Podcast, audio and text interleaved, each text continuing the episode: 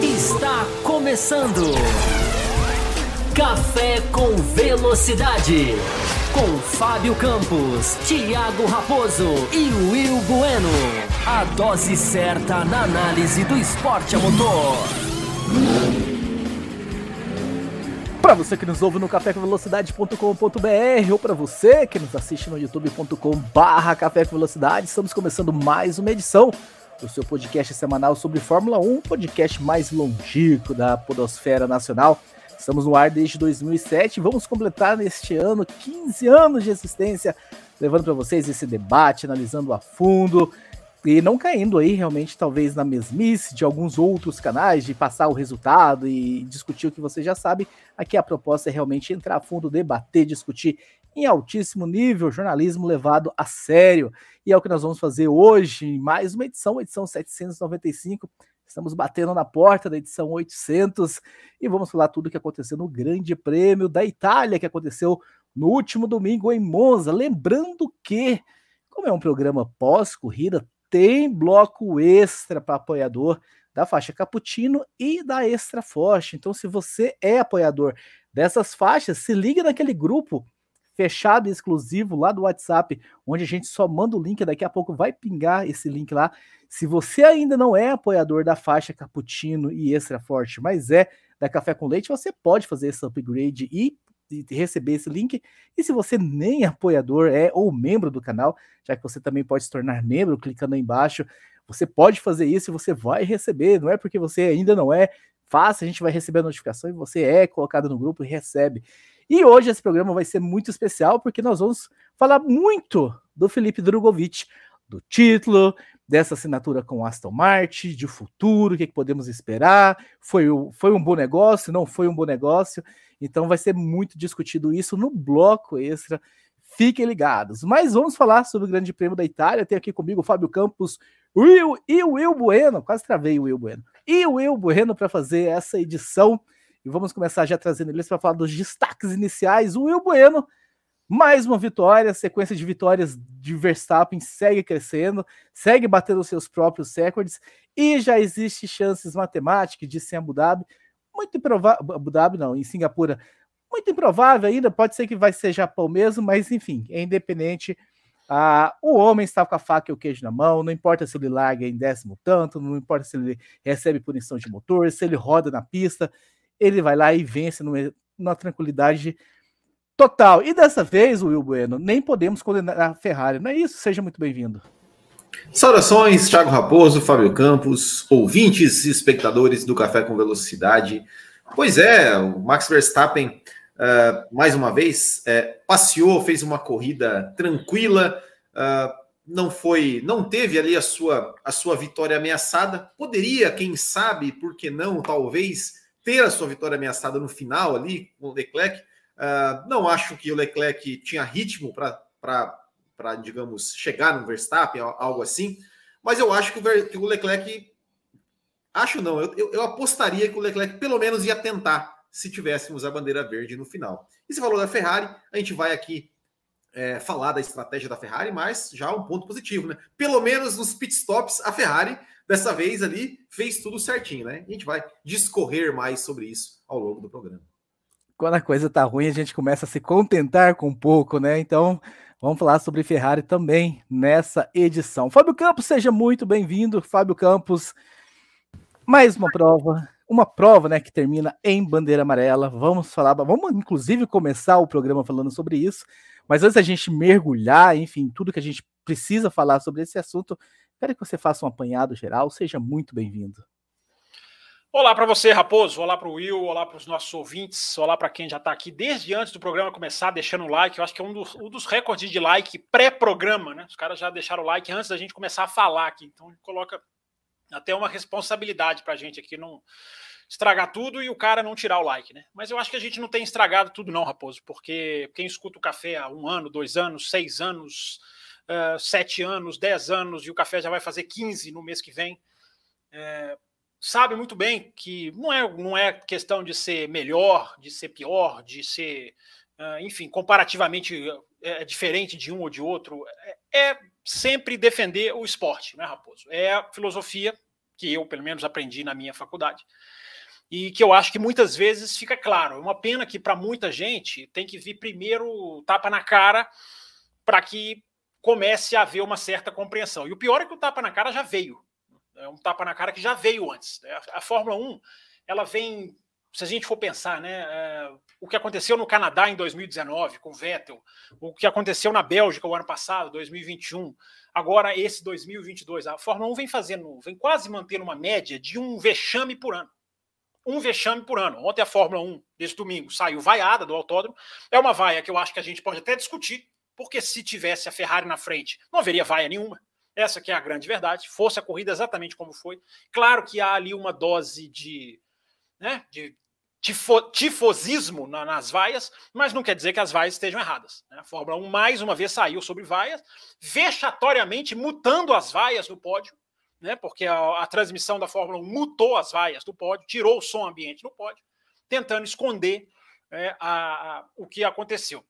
Então a Fórmula 1, Raposo, ela vem, ela vem, ela vem mantendo, ela vem quase criando uma média de um vexame por ano, que é uma média absurda. Né? Porque vexame é vexame. Vexame, quando você tem a oportunidade, e é isso que nós vamos discutir no programa de hoje, a oportunidade que vai acima de diretor de prova, do carro do Ricardo, do trator, tem algo acima disso. Como aqui a gente vai além, né? trocadilho sempre, a gente vai aqui, a gente vai sempre além, nós vamos analisar a camada acima disso, que é responsável pelo que aconteceu. Porque você não termina, Raposo, o básico do básico, você não termina um esporte que é movido à adrenalina, que é impulsionado, ele é, ele é carregado, ele descarrega a adrenalina. Desde o momento em que a luz apaga, você não joga a adrenalina fora no final. Isso é a premissa básica, mas a gente tem que muitas vezes reforçar o básico. É isso que a gente vai fazer isso aqui hoje, mas a gente vai além, porque o processo estrutural da Fórmula 1 fez aconteceu, o que aconteceu nesse final de semana. Há quem já bata nessa tecla faz tempo, há quem não bata, há quem só diz, só, só se pronuncie quando acontece uma coisa dessa, e há quem defenda, inclusive, o modus operandi de lá. Quem são esses? Falaremos sobre isso, Raposo, nesta edição, que eu tenho certeza vai ser muito especial. Tenho certeza também, Fábio Campos, que vai ser uma, uma edição bem especial. Mas antes da gente começar, eu tenho alguns recados muito rápidos aqui para a gente dar para o pessoal. Lembrando que a gente tem, então, um programa extra que vai começar logo que a gente terminar esse aqui. A gente abre um programa extra. Se vocês têm interesse de participar, você ainda não apoia, apoia.se barra Café Velocidade, está passando ali embaixo. Ou se tornar um membro, lembrando que é só para as faixas Cappuccino e Extra Forte. Se você escolher a faixa Café com Leite, você vai entrar num grupo exclusivo do WhatsApp, mas a recompensa desse programa extra não será para você. Mas se então, você tá mudar, você recebe os retroativos, não é isso, Se você atualizar o seu Com plano. Certeza. Não é isso? É, entrou, na, entrou na Cappuccino na Extra Forte, pediu o link, entra e tá lá participando. Olha, o programa exclusivo semana passada, o Raposo e o Will fizeram uma bagunça que é, ficou histórica no programa exclusivo da semana passada. Gostou, né? Eu recomendo, gostou. eu recomendo a bagunça que os dois fizeram. Agora, o recado que eu quero dar é o seguinte, Fábio Campos: assim que a gente terminar esse programa, a gente começa o bloco especial. Agora, o horário que a gente vai terminar esse bloco depende dos, do, do superchats que a gente vai receber.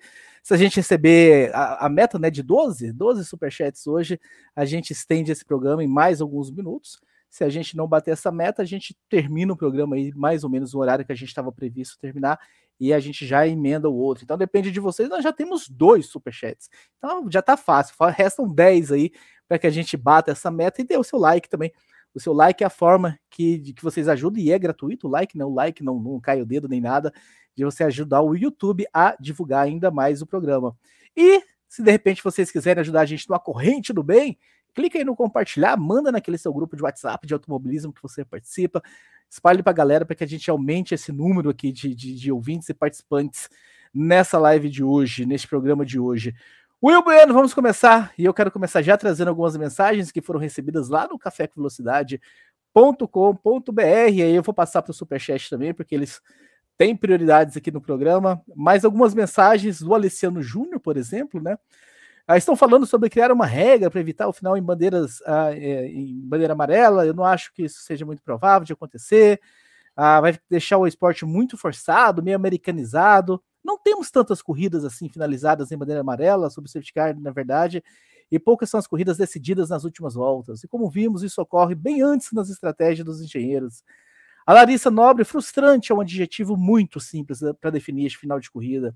O Max ganharia de qualquer jeito e foi muito mais do que merecida a vitória, inclusive esse título que provavelmente vai ser garantido em Singapura. Porém, o fã da Fórmula 1 gostaria de ver o Charles disputando hoje mesmo que não conseguimos o P1. Meus agradecimentos à FIA por estragar essa corrida. O Jonathan Santos, sobre este final de corrida, foi totalmente anticlimático. Ora, por que não estabelecer uma regra onde, faltando em determinada quantidade de voltas para o fim da corrida, seja colocado de imediato uma red flag em situação como essa? Will Bueno, essas algumas mensagens, temos mais algumas para trazer daqui a pouco, mas já vou passar para você para a gente começar a comentar e trazer nos superchats também, né? O Jarbas já fala, olha, o Fábio Campos deve estar pistola. Daqui a pouco ele responde, Jarbas. Vamos começar com o Will e daqui a pouco ele, ele responde. Mas vamos lá, Will Bueno.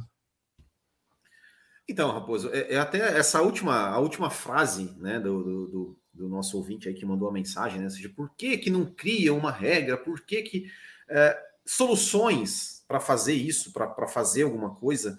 É, tem várias soluções que a gente pode. Assim como a gente sempre fala aqui da, das soluções do DRS, tem várias soluções que a gente, que a gente poderia fazer isso, é, que a FIA poderia né, é, adotar para evitar o, o, final de corrida sob bandeira amarela.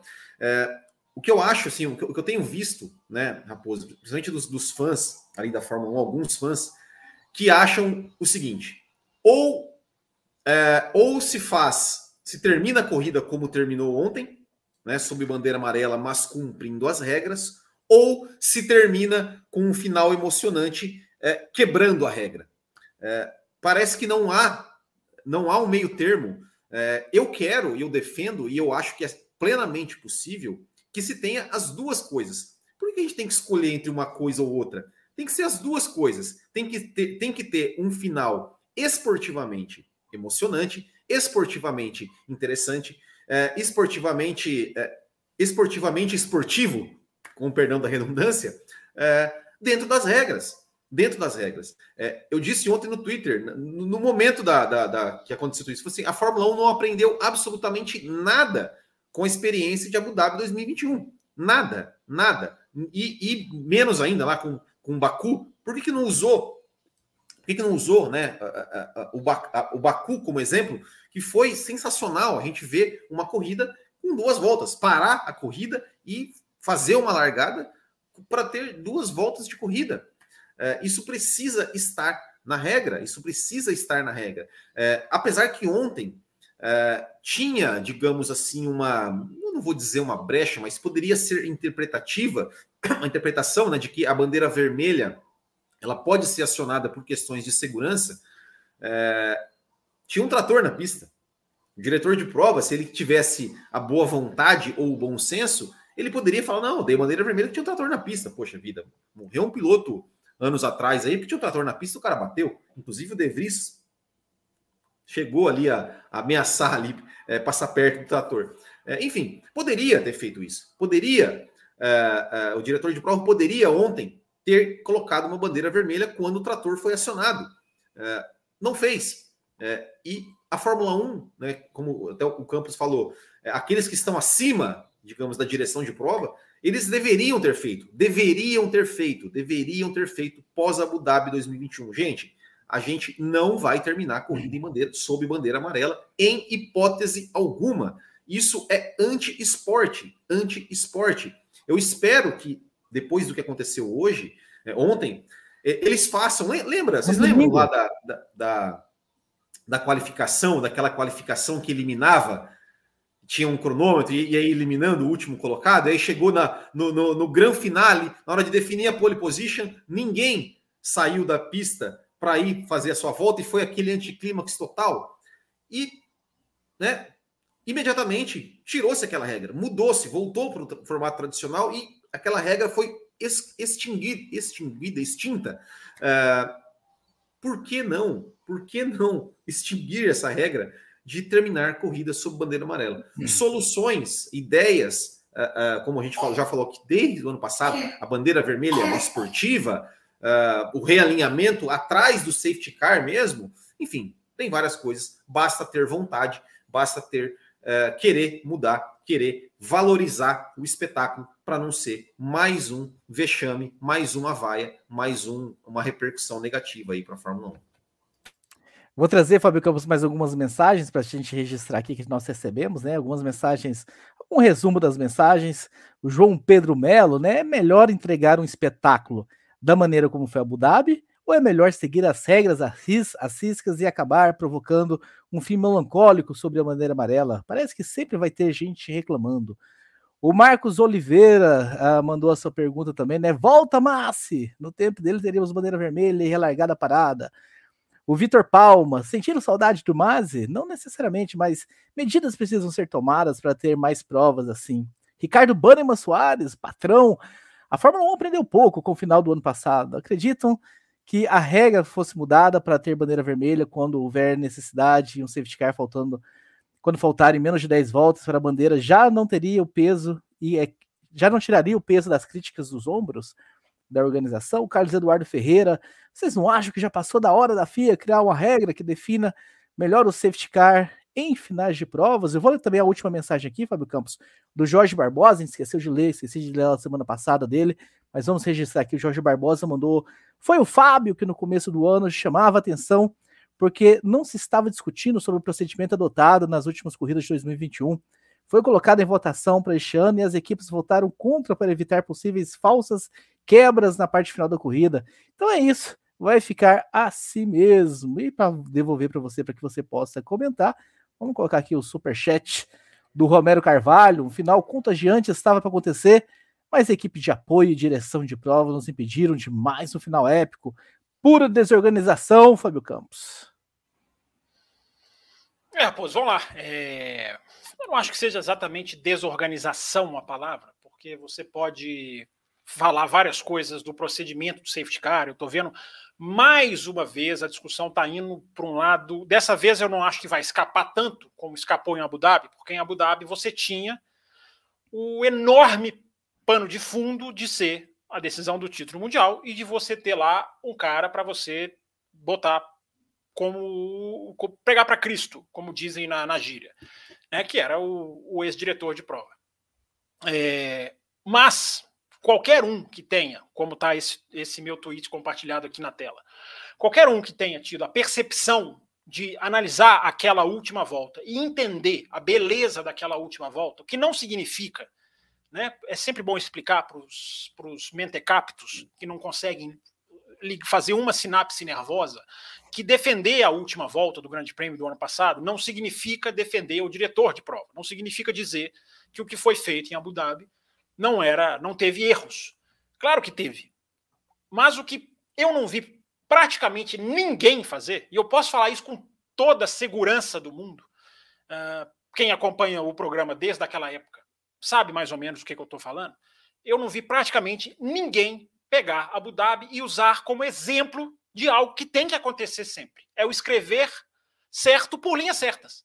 Porque o que aconteceu em Abu Dhabi foi escrever certo por linhas tortas. Claro que você não vai defender que linhas tortas sejam uh, o modus operandi. É claro que não.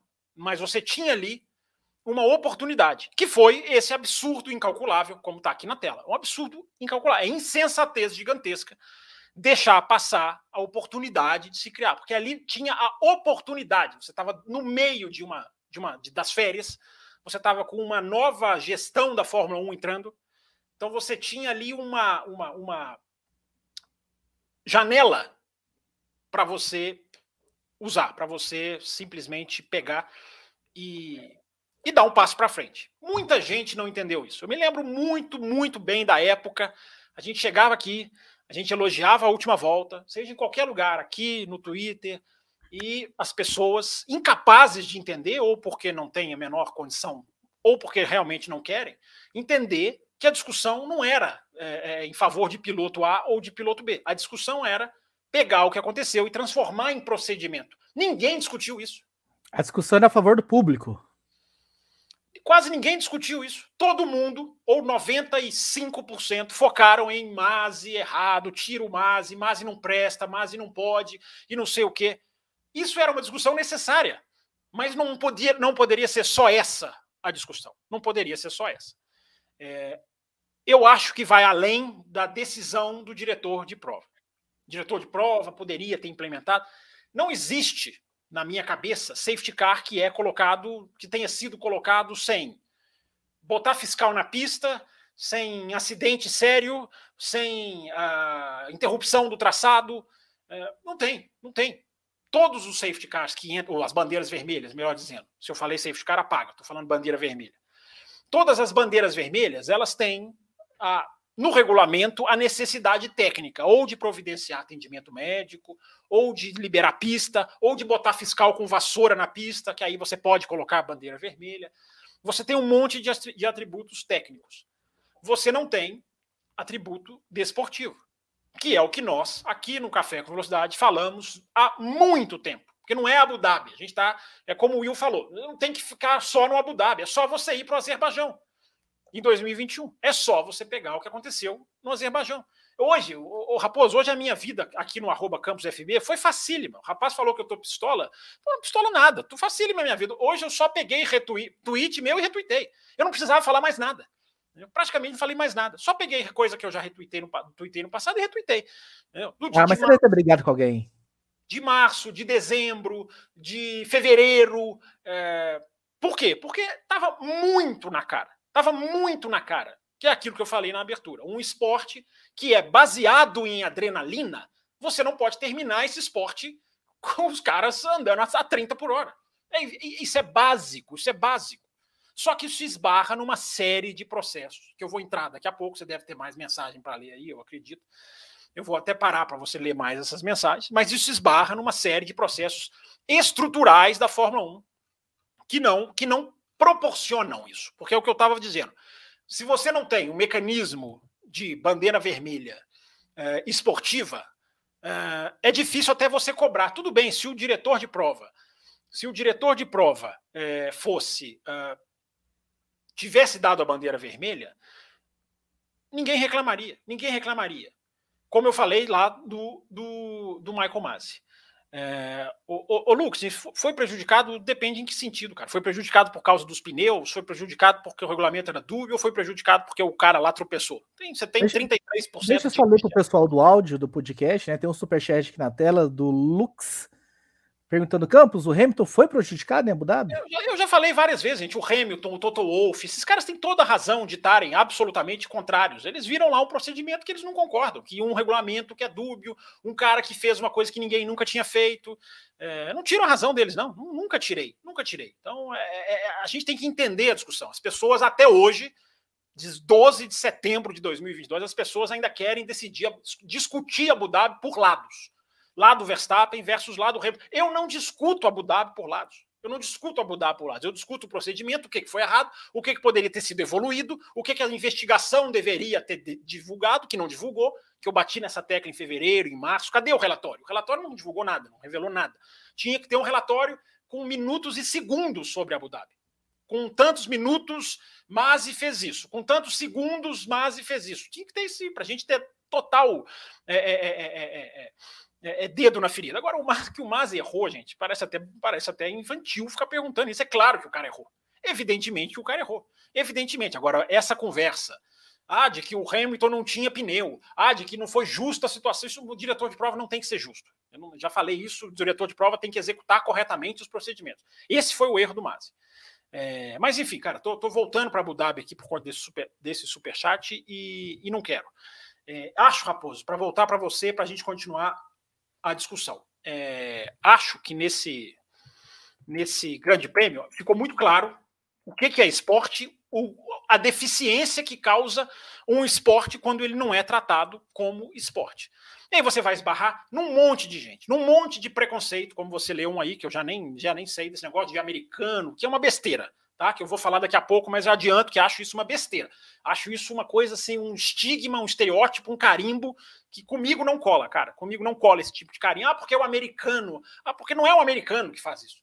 Ah, ah, o BTCC não termina a prova em bandeira amarela. BTCC, B de British, para quem não sabe. A Fórmula E. campeonato, inclusive, para ser A Fórmula E é da FIA e da Liberty. A Fórmula E não termina a corrida em bandeira amarela. Ela tem uma. Ou se ela só termina numa situação extrema, ela tem prorrogação de corrida.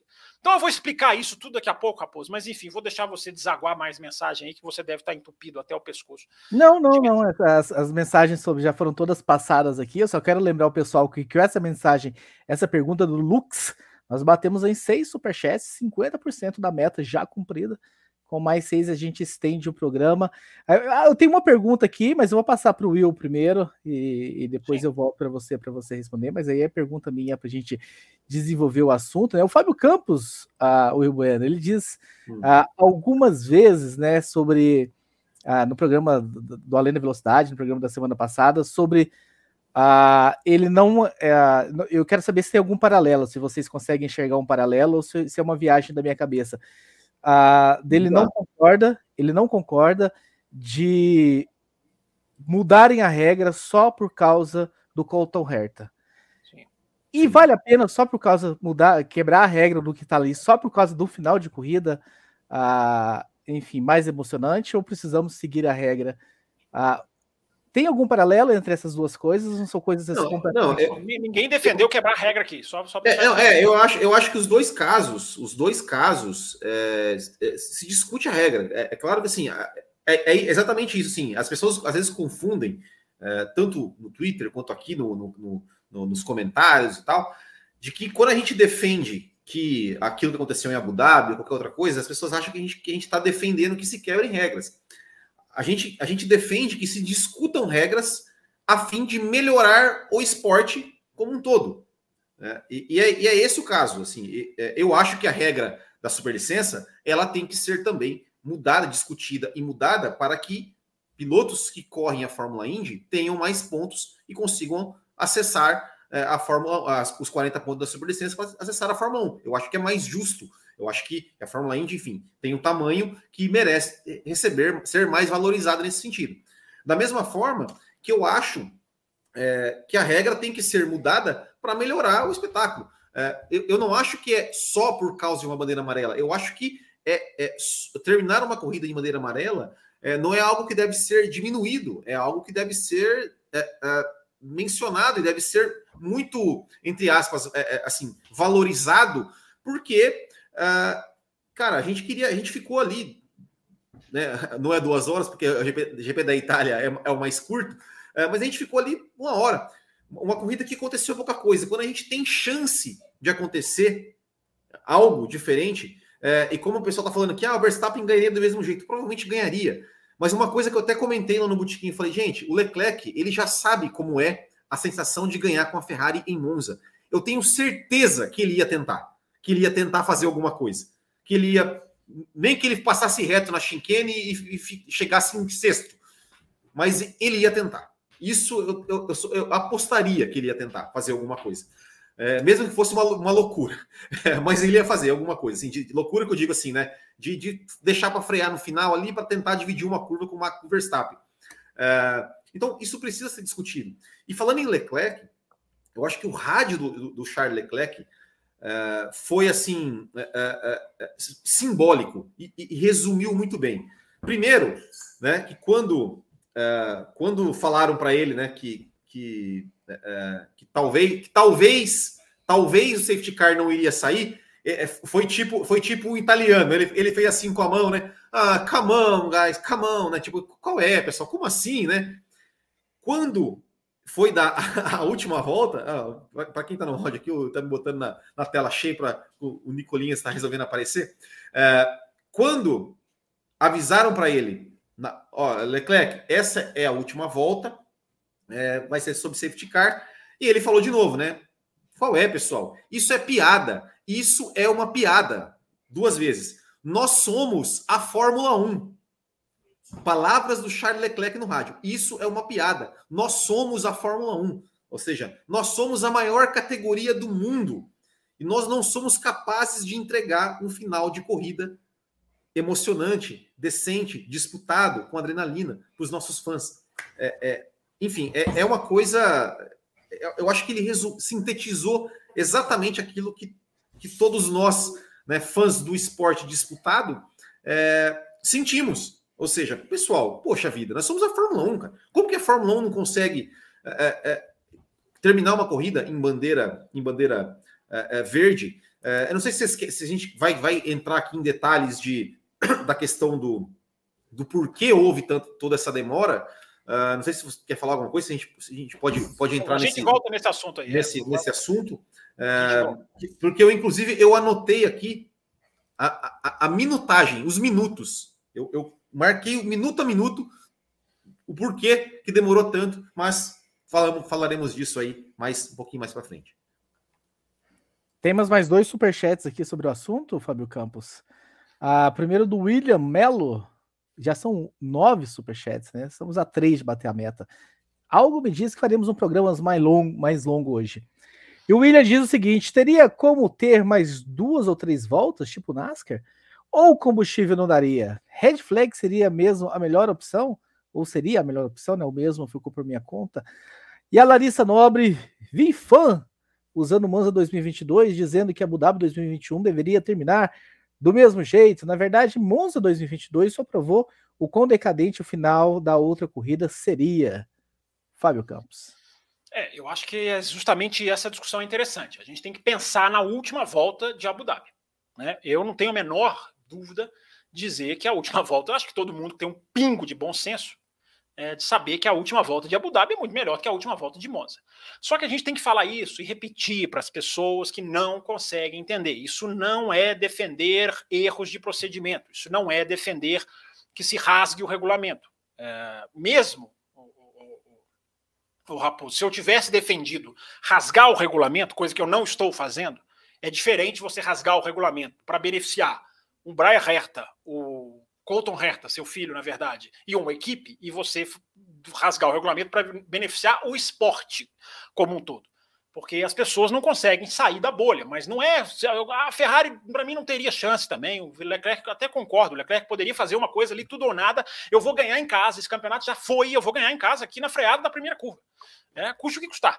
É, Mas do jeito que estava, eu acho que o Verstappen já ia chegar na primeira curva com dois segundos de diferença na muita Diferença, muita diferença. Mas ele podia tentar um super. A gente já viu o piloto fazer o super lançamento. Lembra do Ricardo, dos bons tempos? O cara lançava o carro né, de 200 metros atrás.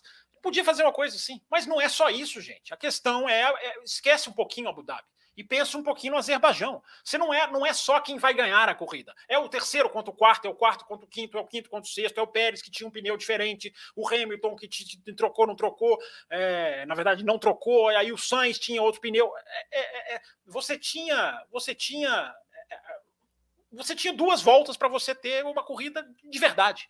Corrida de verdade. Porque aí é que eu me diferencio dessa turma né, que acha que é americanização, que acha que é artificialidade. Eu quero até entrar nisso. É, Para mim, carro disputar com outro não é, não é artificialidade. Não é, nunca vai ser. Para mim, cara, eu respeito quem acha. Ah, o, o juntou o pelotão no final é artificialidade. Carro disputar, para mim, não é artificialidade. Não é. O objetivo do jogo não é abrir 30 segundos. O objetivo do jogo é quem chega na frente. O objetivo do jogo é chegar na frente, não é abrir. Agora, o que tem de gente, torcedor de cronômetro, preocupadíssima com diferenças que um piloto abre sobre o outro, meu amigo, a justiça justiça tem que ser feita com quem? Com quem abriu 30 segundos ou com quem pagou ingresso e viu um final de bandeira amarela? Porque isso ninguém discute, cara. Isso ninguém discute. Isso, Raposo, eu fiz um especial aqui na quinta-feira sobre ir a Monza. Então, quando você faz essas coisas, você revê, né? Você revê fotos, você revê imagens, tá tudo aqui na edição de quinta. E aí você, você tem ali aquela nostalgia que é natural. Né? E aí eu fiquei pensando, cara, quem pagou o ingresso tá ali, cara, para ver aquilo ali. Entendeu? Eu, eu repito, estariam todos felizes e contentes se a mesma coisa acontecesse com a Ferrari na frente. Porque o Tifose, e eu conheço bem, os Tifose não tem nada de crítica. Eles são zero críticos. Eles não estão nem aí para a ordem de equipe, eles não estão nem aí para nada. Desde que a Ferrari ganha, eles estão felizes. Só que isso não tira a legitimidade, digamos assim, da vaia. A vaia, para o Verstappen, foi muito mais para a FIA do que para o Verstappen. Muito mais. Haja vista que o Verstappen nem foi vaiado, mal foi vaiado no sábado, quando ele também deu entrevista ali do lado da pista, por causa do qualify. Ele, ele teve umas vaiazinhas, mas na hora que o Verstappen pega o microfone para falar, vem aquela vaia gigantesca. Evidentemente, aquilo ali era uma vaia para a Fórmula 1. Não era uma vaia necessariamente para o Verstappen, era uma vaia para a Fórmula 1, que é uma vaia. O Binotto falou isso, inclusive. Isso, eu concordo com ele, é verdade, ele falou isso mesmo. É, e eu acho que está correto, está absolutamente certo. Basta você comparar a força da vaia do sábado para o domingo. O Hamilton com o Verstappen era diferente, a vaia vinha na sexta-feira, a vaia já estava rolando, quando era com esses dois. Nesse caso, dá para ver claramente. Então, o, o, o, o Raposo, a questão é: não existem mecanismos no regulamento que deem ao diretor essa, digamos, esse caminho ah, ele poderia ter adotado, eu repito o que falei em Abu Dhabi, em qualquer lugar. Ele poderia ter adotado? Poderia, eu não reclamaria. Não é possível que alguém chegaria né, e reclamaria se fossem duas voltas excepcionais, sensacionais. Duas, três, quatro. Tinha caixa até para mais. Daqui a pouco o Will vai falar aí a, a cronologia da demora. É, tinha volta até para mais, se bobear. Porque parou, parou com quantas, Will? 40 e. e 47 voltas. 47 de 53, ou seja, você tinha sete voltas ali né, porque a volta de 53 conta, você tinha sete voltas ali para você fazer alguma coisa. É... Então ninguém, ninguém, ninguém reclamaria. Mas não existe mecanismo no regulamento. E aí a gente começa a bater na tecla que a gente bate aqui sempre, que é essa que dá orgulho de fazer o trabalho que a gente faz dá orgulho de ver um monte de gente hoje no Twitter ou até aqui no chat mesmo dizendo, cara, hoje eu quero ver a edição do programa de vocês porque eu sei que vai ser quente. Porque os caras sabem que a gente não dorme no ponto, cara, quanto com essas coisas. Não dorme. São, são, são princípios esportivos que a gente defende e que muitos outros não defendem.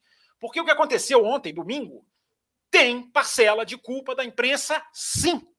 Muita parcela de culpa.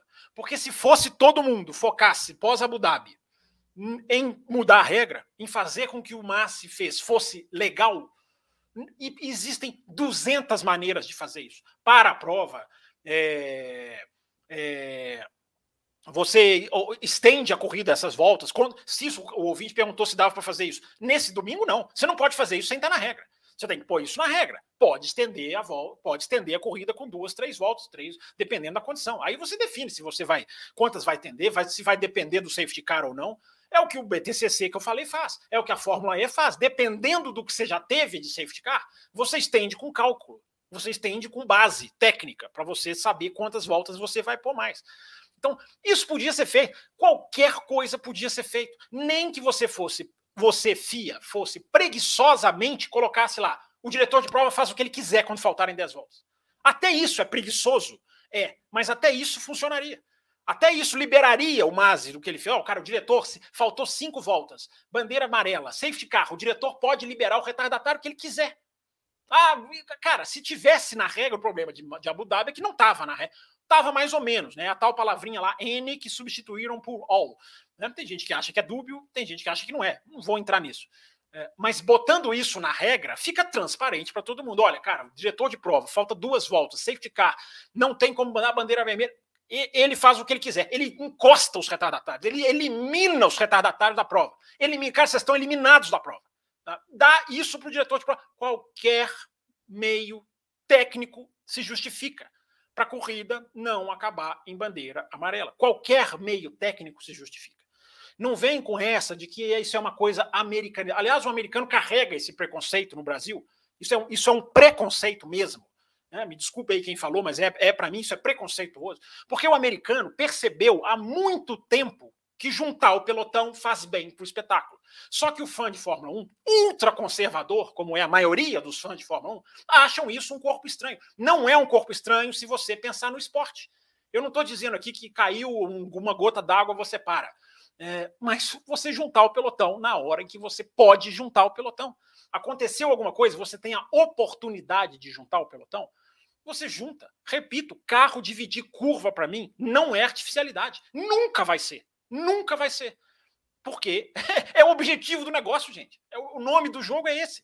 Entendeu? Não estou falando aqui que crie-se intervenções por qualquer motivo. Não.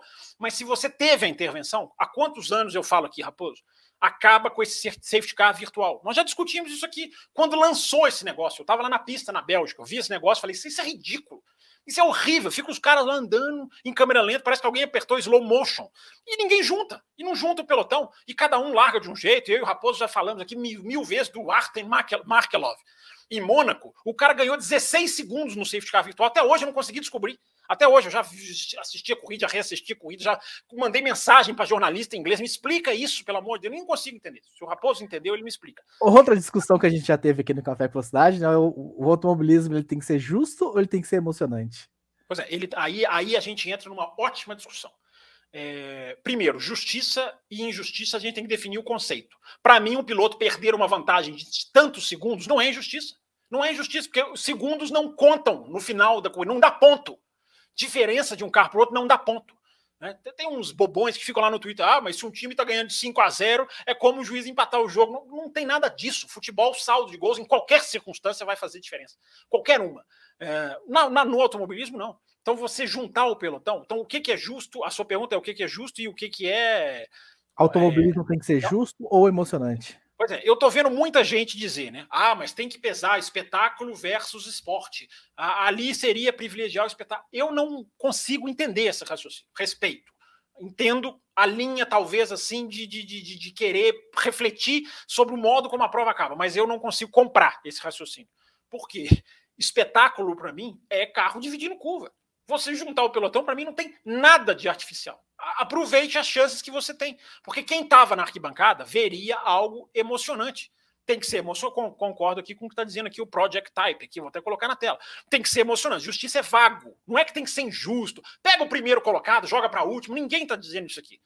É vago, como ele, tá, ele mesmo está dizendo. O que é o conceito de justiça? O cara está liderando 30 segundos. Entra um safety car, é injusto com ele. Injusto por quê, cara?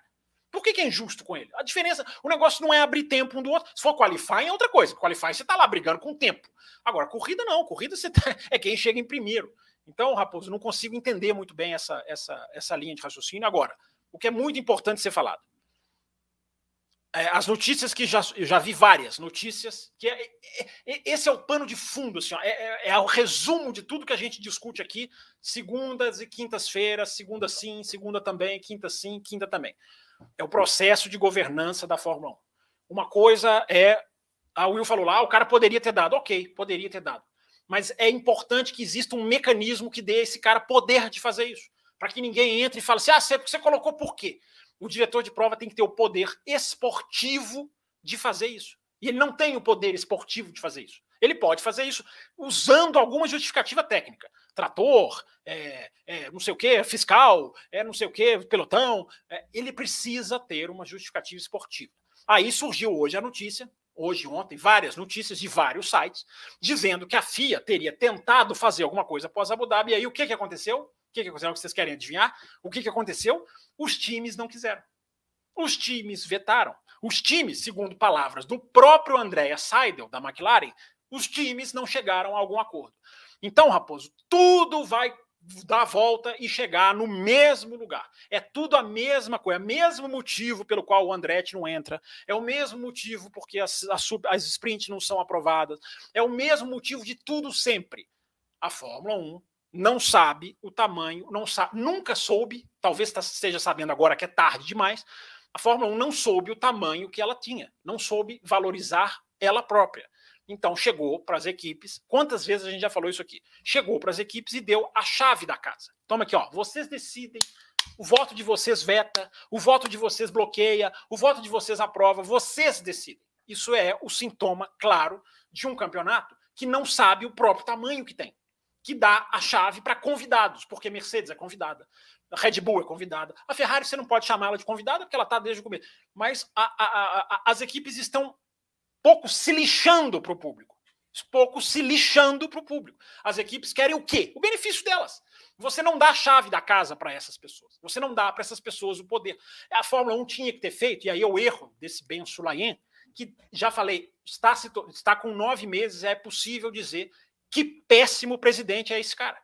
Que péssimo presidente é esse Ben Sulayen. Porque eu não vou nem listar agora para não estender, que eu já estou chegando no final do comentário. É, esse cara entrou, esse cara tinha a oportunidade de fazer alguma coisa, tinha a oportunidade. Se batesse nessa regra, nessa regra Eccleston, né, que eu, que eu chamo de regra Eccleston, que dá às equipes o poder de vetar coisas que ela não. Ah, tem que ter unanimidade. Não, não tem mais unanimidade, diz Ross Brown. Agora são 28 em 30. Olha que maravilha, né? São 28 de 30 votos, são 8 de 10 equipes, para reduzir ali para o escopo das equipes. Né? Ou seja, o sistema é doente. O sistema é doente. É o sistema doente, por isso que a Fórmula E tem. E a Fórmula E é da FIA. E a Fórmula E é da Liberty, das duas, mesmo casamento. Por que, que a Fórmula E faz e a, e a, Fórmula 1 não faz? Porque a Fórmula E não tem, não vendeu o próprio campeonato para a decisão ser feita pelos seus componentes. Evidentemente que a Fórmula 1 tinha que chegar e falar assim: gente, aconteceu Abu Dhabi, nós vamos tirar o Masi, esse cara vai sair porque a gente precisa limpar a imagem do esporte. Não tenho absolutamente nada contra isso. Já, até tuitei na época. O Masi, o Masi sair é uma limpeza, de, de, digamos, de imagem que é compreensível. É, mas eu não vou mais terminar o campeonato em bandeira amarela. Não vou terminar mais nenhuma corrida em bandeira amarela. Nenhuma. Mas não. Qual que é o modus operandi? Equipes, decidam aí o que, que vocês querem. Votem. Aí as equipes não chegam num acordo e o negócio não muda. É por isso que a gente tem Bélgica 2021. É por isso que a gente tem é, é, Andretti que não pode entrar. É por isso que a gente tem essas coisas. Porque a Fórmula 1 não decide por ela. Como a MotoGP decide, como a Fórmula E decide, como a Stock Car decide. Uh, não sei se a trocarem assim, mas enfim, a, a, Fórmula 1 não decide por ela. Quem decide pela Fórmula 1 são as equipes que não querem o bem da Fórmula 1, querem o bem delas próprias. Muito bem, muito bem. Will Bueno, antes de você trazer então a, a retrospectiva, minuto a minuto, do que aconteceu ah, durante essa bandeira amarela, né? Só para fazer um paralelo aqui, né? Nós temos duas Camilas do Amaral lá no grupo.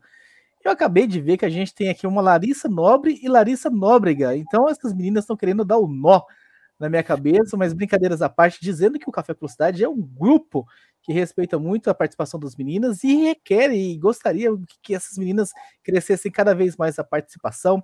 Nós temos, como eu falei, né, as duas Camilas do Amaral, temos a Daiane, nós temos a Gabriela Severiano, nós temos a Grazi, a, que está sempre com a gente, mandando suas mensagens, a Joana que está aqui com a gente, a Larissa Nobre que também está aqui com a gente, e a Mel Maganha. Então, se você é menina, está nos ouvindo, saiba que no grupo exclusivo do Café com Cidade, grupo para apoiadores, já na, na Café com Leite, você entra neste grupo e é um grupo bem legal, onde as meninas são ouvidas, são respeitadas, e nós fazemos valer lá o respeito.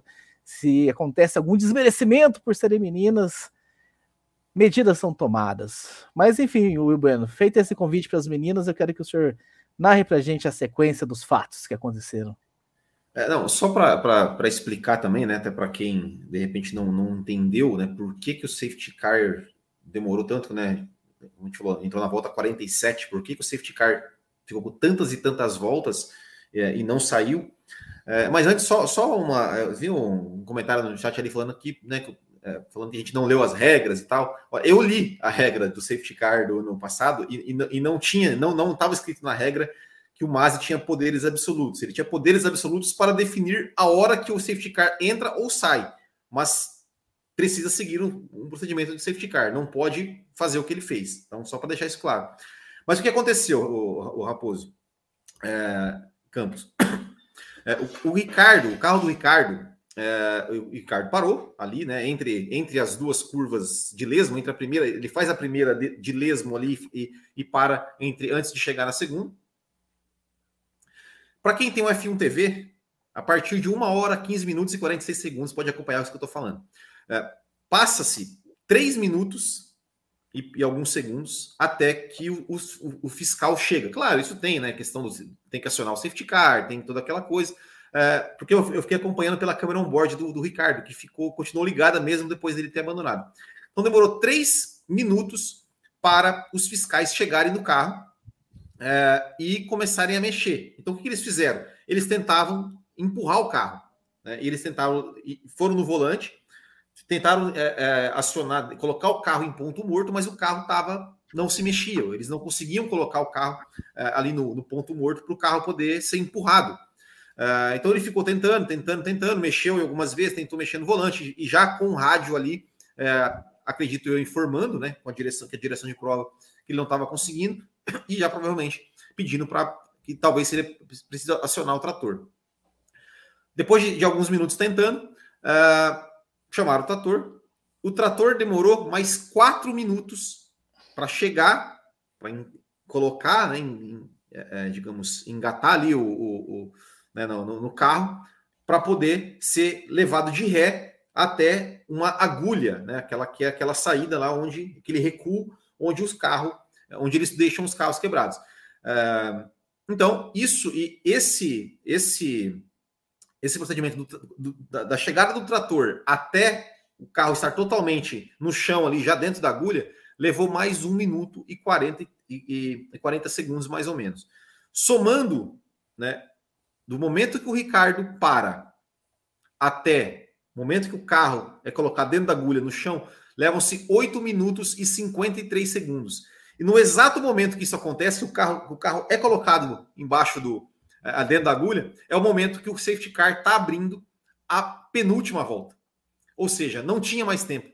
Não tinha mais tempo.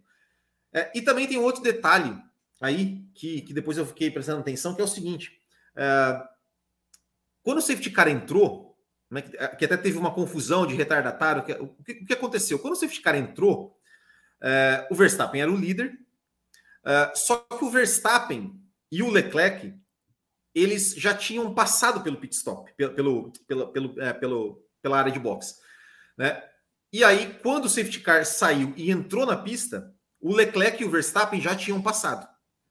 É, o Russell, que era o terceiro, ele entrou nos boxes, é, saiu dos boxes e o safety car estava ali, na frente dele, antes ali da. da, da como é que é, é, de La Rodia, né? A, a, a segunda chicane. É, e aí, é, honestamente, assim, eu, eu confesso que eu não, não consegui achar, ter tempo de, de, de procurar sobre isso, uh, mas eu não sei. Porque o que aconteceu? O, o, Russell passou a seguir o safety car. Será que, será que o Russell não deveria ter sido mandado, ó, segue o safety car, todos os carros passam o safety car, e quando o Verstappen chegar, aí sim forma-se a fila atrás do safety car. Então o Russell ficou muito tempo liderando a fila do safety car. Por isso que foram liberados o Russell, o Norris e todos os carros que estavam à frente do Verstappen é, foram liberados para descontar a volta. Os retardatários que estavam atrás do Verstappen, entre o Verstappen e o Leclerc, não foram liberados. Então isso também foi uma, é, para mim foi um pouco confuso, né? Porque ficou o Verstappen primeiro, aí tinha o, Bottas e o Tsunoda, se eu não, me, se eu não estou enganado, e o Leclerc em segundo. É, enfim, foi meio, foi meio bagunçado. Mas é, mas é uma outra coisa que a gente até, até fala. Eu até vi aqui, não sei se você ia colocar isso agora nesse momento, o superchat aqui falando né, que o safety car e a bandeira vermelha são por conta de segurança.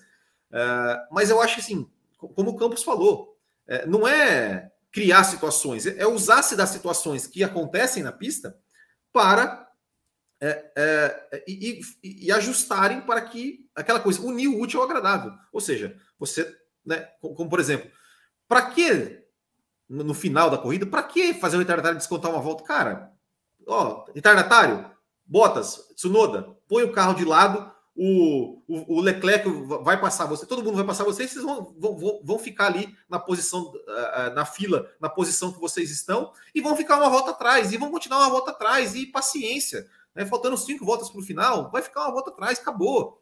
Realinha o safety, realinha os carros atrás do safety car. Enquanto o safety car tá ali, ô, ô, ô, Tsunoda, você tá na frente do Verstappen, do Leclerc, deixa o Leclerc te passar. Ó, ó, ó, tá, ó, e vai, e vai realinhando ali com os carros atrás do safety car em velocidade reduzida. Não ia atrapalhar ninguém, não ia atrapalhar o procedimento de, de, de corrida, e agilizar o, o, todo o procedimento e ia liberar para ter, ter bandeira verde. Né? É, então, então é isso. É, então, assim, foi esse foi o motivo né, do porquê da demora porque os, os, os comissários não conseguiram é, é, colocar o carro em ponto morto, e aí teve que chamar o trator e levou todo, todo esse tempo. Mas, enfim, meios para fazer é, tem, teria, se quisesse, né? Mas enfim. Muito bem, Fábio Campos. Antes de voltar para você, vou registrar mais alguns dos superchats que nós recebemos aqui. Nós recebemos dois curiosos aqui, é um do Petrus Derran, o Petros, eu tô vendo esse seu sinal aqui, esse seu símbolo de que você é membro, mas eu não me recordo de você estar no grupo. Talvez você esteja, e minha cabeça esteja falhando, mas caso eu esteja certo você não está no grupo, mande o seu telefone, se você quiser entrar no grupo, né? O cara quer saber de cabeça os membros do grupo, cara. Tem membro demais. Você consegue? Você tem. Ah, mas você, você essa afirmativa? Não tô vendo você no grupo?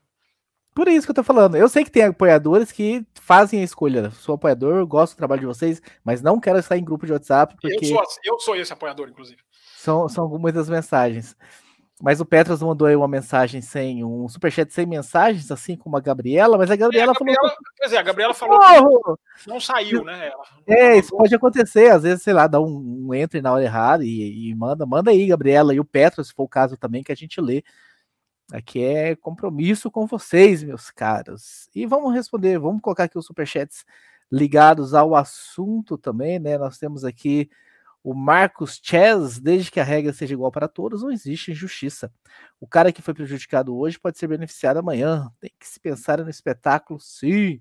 É, eu concordo Sabe... com ele, concordo com o Chess, é isso aí. Eu acho que é, tem bom senso na, na, mensagem dele. Não é pregar injustiças é, homéricas, é juntar o pelotão, concordo com ele.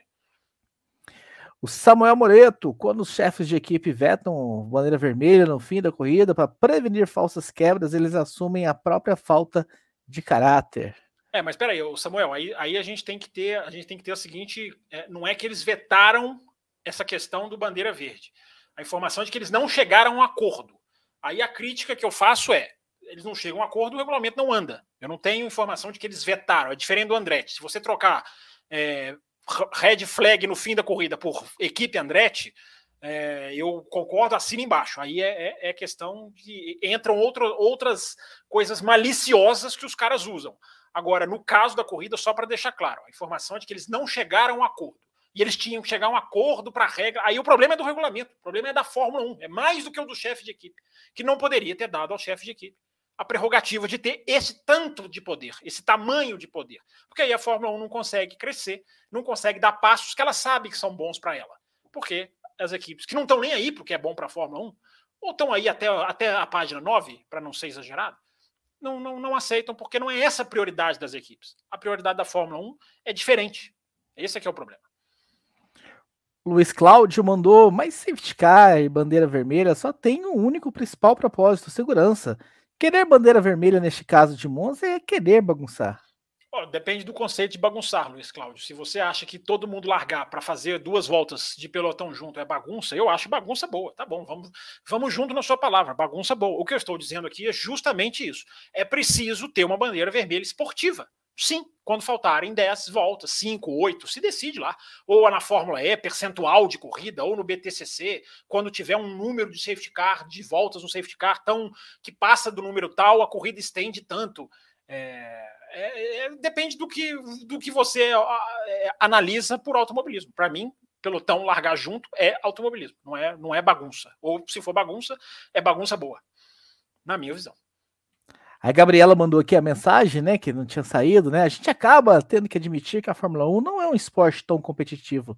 Por isso discutimos como as regras podem facilitar essas situações de proximidade dos carros que não acontece muito espontaneamente.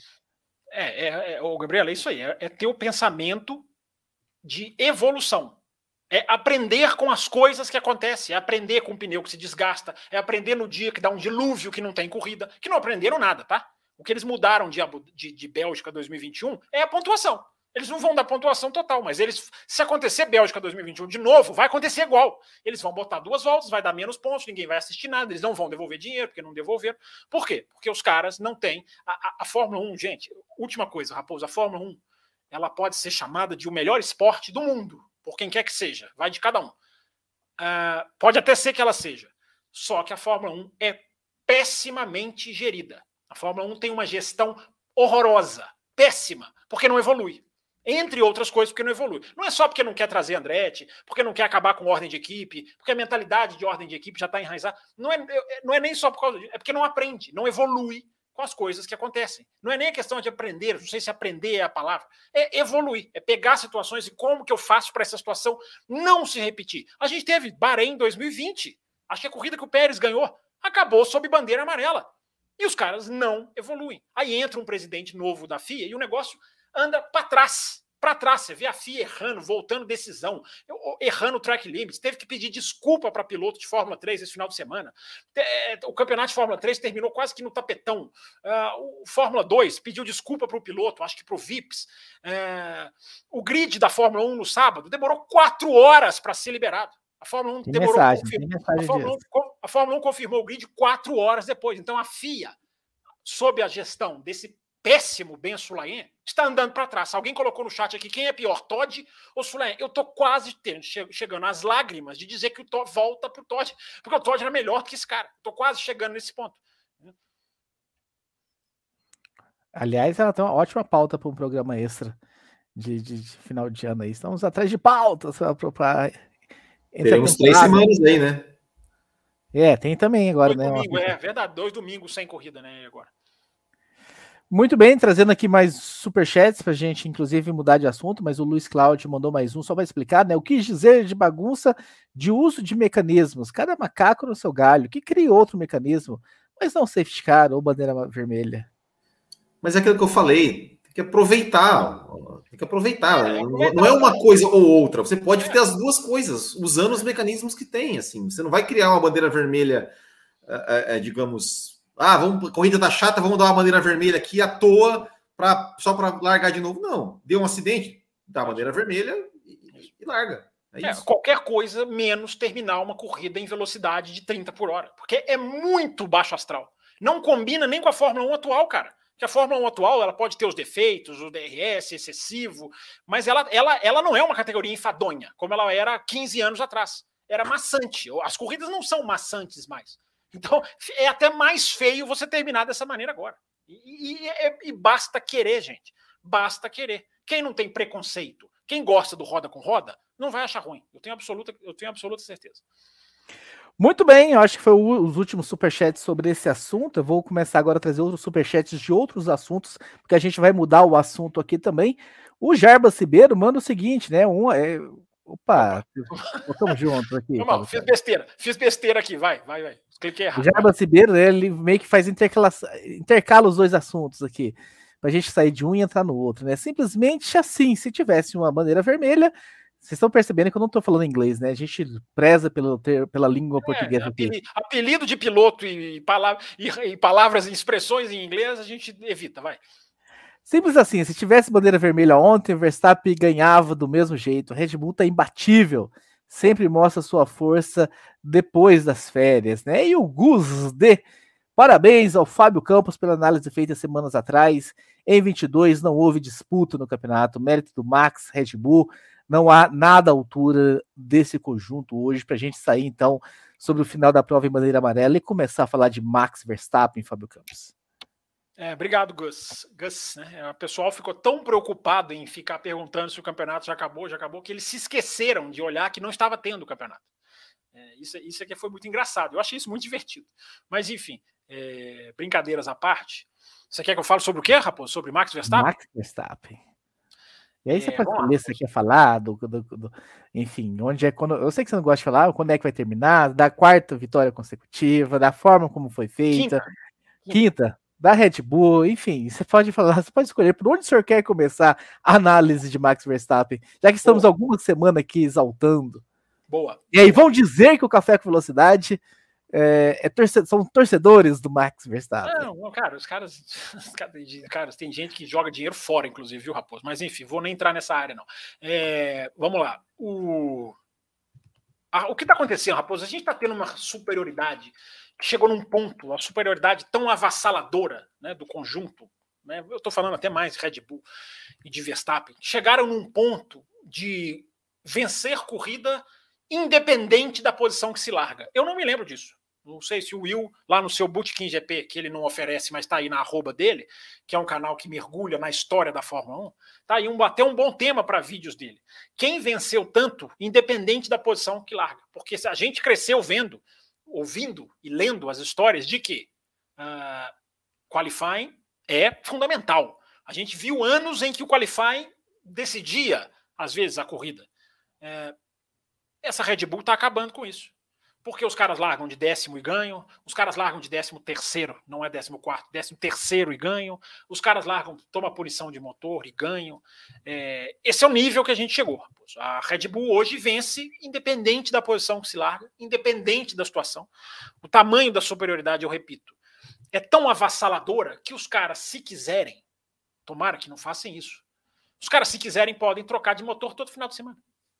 Red Bull pode trocar de motor, nesse, desse jeito, a Red Bull pode trocar de motor todo final de semana. Como ela fez esse final de semana. Porque essa regra, que também é outra regra que pode ser rediscutida, e a gente propõe rediscussão de regras aqui a torto e a direito.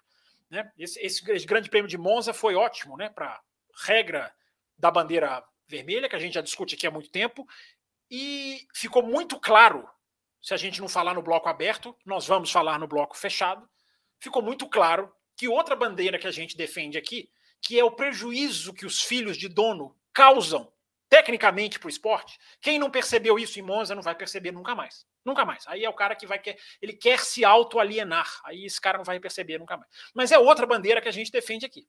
Né? E, e defendemos sozinhos, muitas vezes. Muitas vezes defendemos sozinhos, que é a, a, o, o, o, malefício causado por filhos de dono. Mas depois eu chego. Mas ó, já, já, vou, já vou dar um, um, um uma, uma, uma previsão. A partir do ano que vem, poderemos ser chamados de pachequistas por causa disso, hein? Ah, é verdade, é verdade. Quando a gente for falar, quando a gente for falar do Drogovic, meu Deus, começou, já começou algo que eu previ no Twitter semana passada, né? O, o, o, o para, os parabéns para o Drogovic por, pelo, pelo caminho lamentável que, infelizmente, a carreira dele toma. É uma pena. Tema do bloco extra aqui, que se você ainda não é da faixa Caputino e extra forte, ainda dá tempo de se tornar membro ou apoiador e acompanhar esse programa. Não, inclusive, se você está ouvindo esse programa depois, também dá tempo. Né? Mesmo se você não estiver acompanhando no modo live, uh, você também dá tempo de você pegar os blocos, todos os blocos que você quiser. É... Mas enfim, Raposo, vamos voltar para o tema do Verstappen. Você pediu o Verstappen Red Bull. Eu estava dizendo aqui que esse, esse, que a gente, a gente discute regras, né? A gente gosta de discutir regras, questionar regras. E eu acho que essa regra da punição dos motores também pode ser questionada e discutida. Principalmente essa de que o cara troca o segundo motor, ele perde só metade das posições que ele perdeu na troca do primeiro. Né? Quando poderia ser até o contrário. Você vai trocando o motor, você vai tendo mais punição ainda.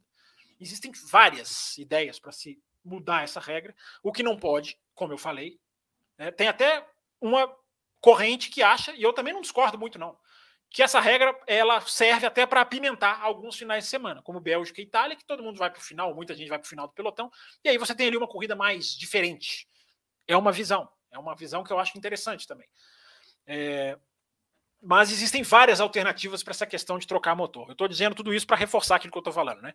De que chegou num ponto é, em que a Red Bull pode trocar de motor a pista que quiser. Pode trocar de motor em Singapura, cara. É uma pista que ninguém passa ninguém para onde a Fórmula 1 está indo agora, quer dizer, no, em outros anos, né? Espera-se que esse ano seja diferente com esse novo carro.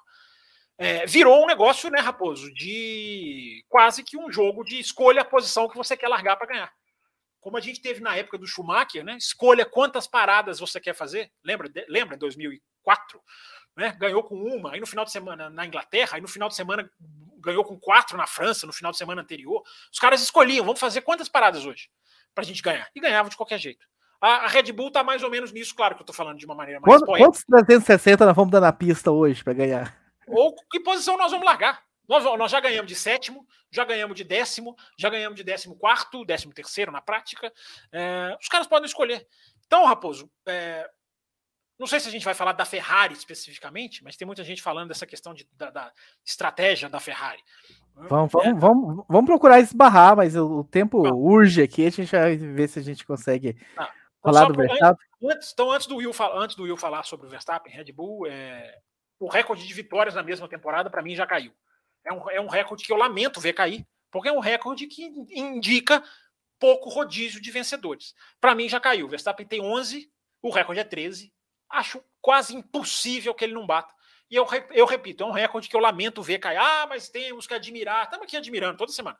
Mas eu lamento ver esse recorde cair, porque esse recorde é reflexo de um rodízio baixo de vencedores, o que nunca para mim é o ideal na Fórmula 1, independente de méritos. Daqui a pouco eu vou falar da parte técnica da Red Bull, mas enfim, independente disso. Will, trazendo duas mensagens rápidas aqui para a gente continuar o Verstappen, né? O meu querido Michael Kinopak, ah, que o Verstappen é muito bom, sabemos, mas até que ponto esse campeonato pode ser colocado na conta dos concorrentes? A Ferrari entregou o campeonato? Vamos falar sobre Ferrari também, mas se quiser esbarrar, Will. E o Lucas Freitas Tinoco manda exatamente essa pergunta que o Fábio mandou, né? Fato do Max Verstappen muito provavelmente bater o recorde de vitórias no ano que prometia mais equilíbrio não demonstra o fracasso da mudança de regras? É, eu vou dizer uma coisa que eu dizia desde a época do, do domínio da Mercedes. É, eu não vejo problema nenhum no fato do Max Verstappen ganhar 13 corridas, desde que as 13 corridas no ano fossem aquelas corridas super disputadas. Sim, sim. Briga. Que ele chegasse, ele pô, decidiu na última volta, foi, brigou, bateu roda. Não importa, ele podia ganhar as 21 corridas. É, é, é o efeito Mark Marques, né? Que ganhava é. tudo na MotoGP, mas as corridas eram ótimas. Né? Exatamente. O Santa Ria na Superbike é, também. Não, não, eu não, não, é, não vejo problema, não vejo problema nisso. Uh, e ele vai bater, ele vai bater esse recorde. É, provavelmente vai, deve bater também o do, o do Vettel, né? De nove vitórias seguidas. A não ser, claro, pode, pode não acontecer, mas acredito que vai bater ou até superar, né? É, é, igualar ou até superar. Uh, e, e, eu acho que essa questão assim, do, do, do regulamento, é, eu acho que a Ferrari, como a gente falou aqui, né? A Ferrari, ela. É, é, a, a, operação ela parece que ela Ferrari daqui a pouco. Ferrari daqui a pouco. É, não, assim, só, só para responder o ouvinte, né? Ele, ele, ela, ela parece que desaprendeu a, a, na sua operação de corrida, desaprendeu a disputar campeonatos.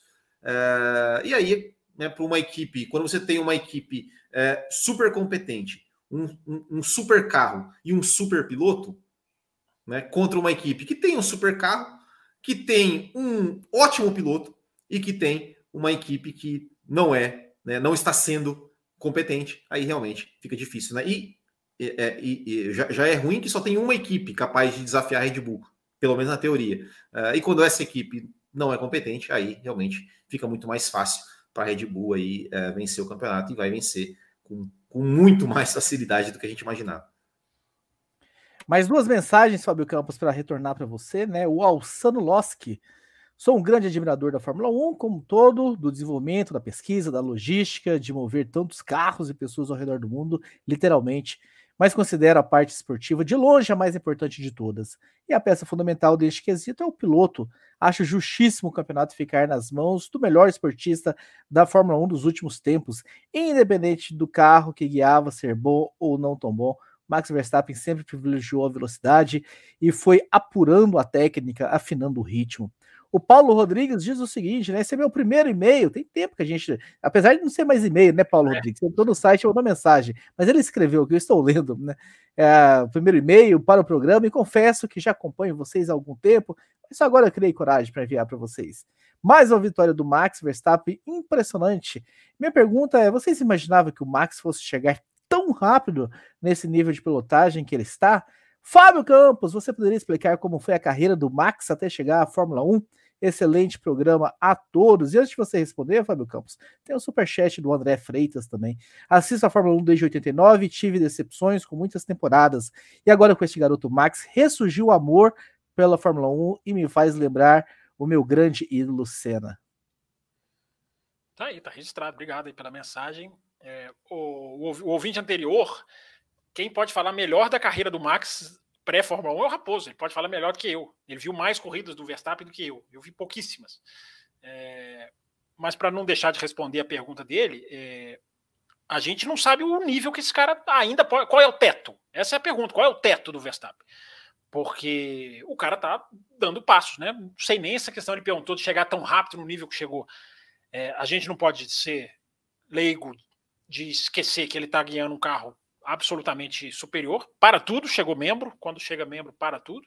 Bem-vindo, Luiz Cláudio. E a gente discordou dele aqui, hein? Legal. É, esse é o tipo de, esse é o tipo de, de ouvinte, de membro que é legal. O cara discorda, aí, mas... eu, eu posso estar errado, mas eu acho que é um upgrade de membro. Eu acho que o Luiz Cláudio melhor ainda, é, melhor ainda, tá valendo, tá valendo. O Raposo ele sabe de cabeça membros, nomes, acho, sobrenomes, homônimos. Agora sabe... com Camilas, Camilas do Amaral, Larissas Nobre Nóbrega, então já começa cara, a dar um nó na cabeça. o cara mora no grupo do WhatsApp do café. Tá? Se quer encontrar o Raposo, chama lá que ele responde chama lá no zap, como diria o outro. O cara mora no, no WhatsApp. É... Mas enfim, Raposo, é... a questão, o cara tá com um super carro, tá tirando, é, engra... é engraçado até, né? Como fica, engraçado entre aspas, como fica evidente. É, o, o Pérez hoje, ele é um álbum da Red Bull, não há diferença. O Pérez hoje é o álbum da Red Bull. Não tem diferença, não tem diferença hoje para aquele álbum que foi mandado embora. Hoje, claro que eu estou falando hoje. Né? Aliás, eu sempre gosto de dar a mão à palmatória pedir desculpas públicas, tá? Gostaria de deixar aqui minhas desculpas públicas para aqueles que defenderam a ordem de equipe na, da Espanha, é, que tirou a vitória do Pérez. Gostaria de pedir desculpa a eles, porque realmente os pontos foram fundamentais para o título do Verstappen. Então, se não fosse a ordem de equipe na Espanha, o Verstappen não era campeão, bicampeão do mundo. Então, eu gostaria de pedir desculpas a quem eu discordei aqui na Espanha, porque realmente foi vital aquele jogo de equipe para o título. Né? Os, os, os, matemáticos, aqueles que gostam da maximização. Eu não gostaria, estou pedindo desculpas formais aqui, não poderia ter discordado deles, porque se não fosse aqueles pontos, não tinha bicampeonato mundial.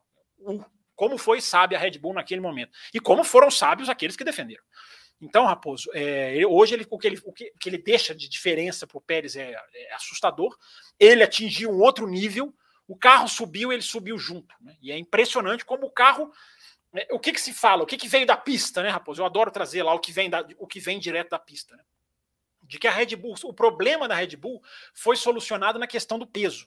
O que, que a Red Bull tem de diferente hoje porque ela tinha do começo do ano? Peso, mas não é necessariamente um carro mais leve como um integrante da Red Bull falou. É, não me lembro quem foi. É, é como o, distribuir o peso. Aquilo que a gente falou do carro adolescente, do carro bebê, que as pessoas tinham que entender, as equipes, a Red Bull entendeu um melhor jeito de distribuir o peso no carro e mudou a frente, a questão do carro estar tá pregado na frente, que para o Verstappen é vital, uma frente mais segura, o Verstappen vira um monstro, e virou e virou. Então, isso, é, isso é o que vem da pista, Raposo, dessa diferença de, de, de, de do que está fazendo, porque o que, que acontece, Raposo? Duas coisas rapidinhas. É, é um campeonato decidido pelo não pelo construir o carro, porque a Ferrari construiu talvez o melhor carro pré-Bahrein. É o campeonato decidido por tratar o carro, por desenvolver o carro. Foi decidido assim. O que cada equipe fez com o seu carro decidiu o campeonato. E a última coisa que eu coloquei no Twitter e deixo aqui para pensar na cama, diria o saudoso Joemir Bet. É, hoje, a superioridade do Verstappen é tão grande, e tirando a Ferrari, que evidentemente tem que defender posição, 95% do grid hoje já nem defende posição contra o Verstappen. Você basta ver Monza. O cara não tem resistência. Mas, mas não só contra o Verstappen. Nem do não, mas do, do Verstappen nem o Russell, nem o Russell esboça mais reação. Os caras já nem lutam com o Verstappen mais. Acabei, podem falar. Eu achei que eu ia falar. Não, não, é, é, é, não, é só, não é só contra o Max Verstappen, infelizmente, né? É, a, a, abrir o DRS ali, poucos, poucos que lutam pelo, por sua posição. Muito bem, meus caras, vamos abordar outro assunto aqui da fila, porque, enfim, eu quero abordar o maior número de assuntos possível. Como é que tá, como é que tá uma meta? Tá, tá, tá quase? Tá batendo aí, né? Acho que falta um ou dois, né? A meta tá, tá, tá, de bom tamanho, já estamos estendendo o programa, inclusive. Ah, ah já bateu, ótimo, ótimo. Folgado, Will Bueno. Olá, pessoal do café. Após essa corrida, fiquei com uma dúvida. Os carros da Williams são iguais mesmo? Até o chassi?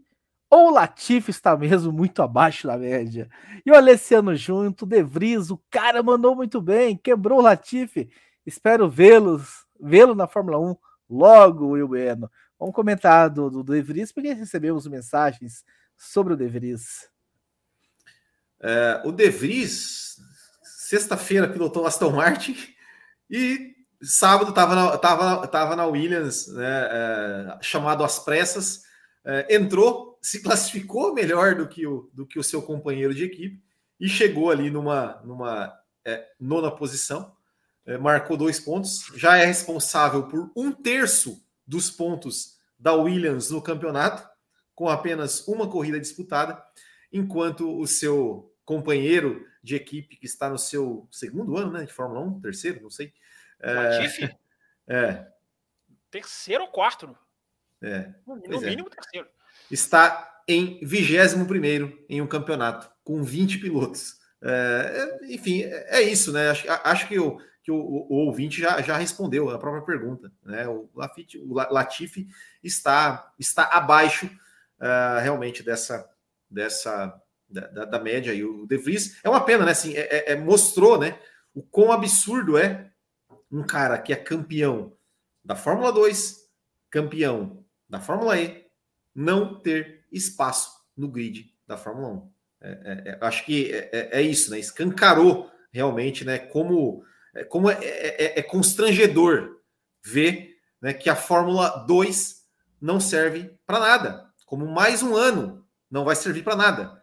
Né, como não serviu em 2019, como só serviu em 2020 por causa de um sobrenome de muito peso, como não serviu em 2021 e como não vai servir de novo em 2022. É uma pena, é uma pena que, que a Fórmula 2, cada vez mais a Fórmula 2 é, mostra, quer dizer, a Fórmula 1 mostra que a Fórmula 2 não tem valor nenhum, porque nós vamos ver mais um campeão da Fórmula 2 que não vai ter vaga na Fórmula 1 é, no ano seguinte ao seu título. É uma pena. E o De Vries está aí, ó, mostrou né, em uma corrida, pegou a chance que teve, é, é, conseguiu fazer uma boa corrida, segurando pressão né, do, do Guanizu ali no final, chegou até tentar ultrapassar, ele defendeu, ele sim defendeu sua posição, porque estava defendendo, acho que mais do que sua posição, ele estava defendendo ali o seu, o seu pontinho, né, que acabou depois com o abandono do Ricardo é, virando dois pontos, mas defendeu ali com unhas e dentes e foi realmente muito bem. E saiu absolutamente esgotado do carro. Ele, ele teve que sair do carro carregado é, pelos engenheiros da Williams,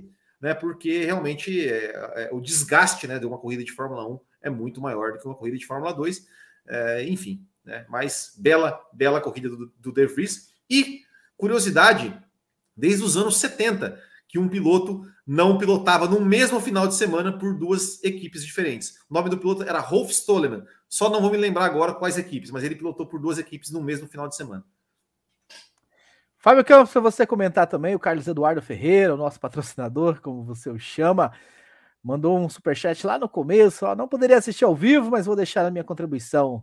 O De Vries acabou a corrida bem cansado. Isso é indício do quão pode ser prejudicial ser piloto reserva? Já aproveita para falar tudo sobre o De Vries, para responder tá. essa pergunta e falar sobre o De Vries. Sim, senhor. Vocês vejam que ele já está me apressando. É... Eu acho que ser piloto de reserva é ruim, né, Carlos? Claro que é ruim, né? Você imagina, qualquer um imagina na sua profissão, você ser obrigado a ficar um tempo parado sem poder exercer sua profissão. Não é férias, é um tempo que você não pode exercer sua profissão, um tempo que você não tem, não tem é, é, é ninguém te contrata. Né? Então, muita gente sabe o que é essa situação. Então, ser piloto reserva é ruim. Agora, na questão do cansaço, não, não é tão bem assim, Carlos Eduardo, porque o De Vries não está parado. Né? O De Vries ele corre, já fez corrida de endurance, acabou de terminar a Fórmula E, não faz muito tempo que a Fórmula E terminou. É claro, é uma exigência física diferente, é, mas isso aí é, é isso aí não é, é nada prepara para a Fórmula 1 como a Fórmula 1. A Fórmula 1 é Fórmula 1. É, há muito mérito na Fórmula 2 e o De Vries é mais um que mostra o mérito da Fórmula 2. É o peso positivo da Fórmula 2. Mas o cara sentar ali, ele falou que ele não dormiu, cara. Então, ele mesmo falou, eu não dormi. Né? Então, isso aí contribui para o cara terminar a corrida esgotado. Você vai colocar um nível de estresse aí. Né? O cara mesmo falou que era a entrevista de emprego dele, ele, ele fez essa brincadeira. É, e, é, e era mesmo, evidentemente era. Claro que o que ele faria ali seria fundamental, apesar de que o Jos Capito da Williams até fez uma. falou uma coisa muito simpática para ele, né? Que fala, vai lá, cara, e o que você fizer não vai mudar a nossa opinião sobre você. É uma frase simpática, amiga, né, que pode ajudar na tranquilidade, embora não seja verdade. Claro que, claro que o que ele fez mudaria. Claro que se ele faz besteira ali, pesaria contra, e ele fez um ótimo trabalho.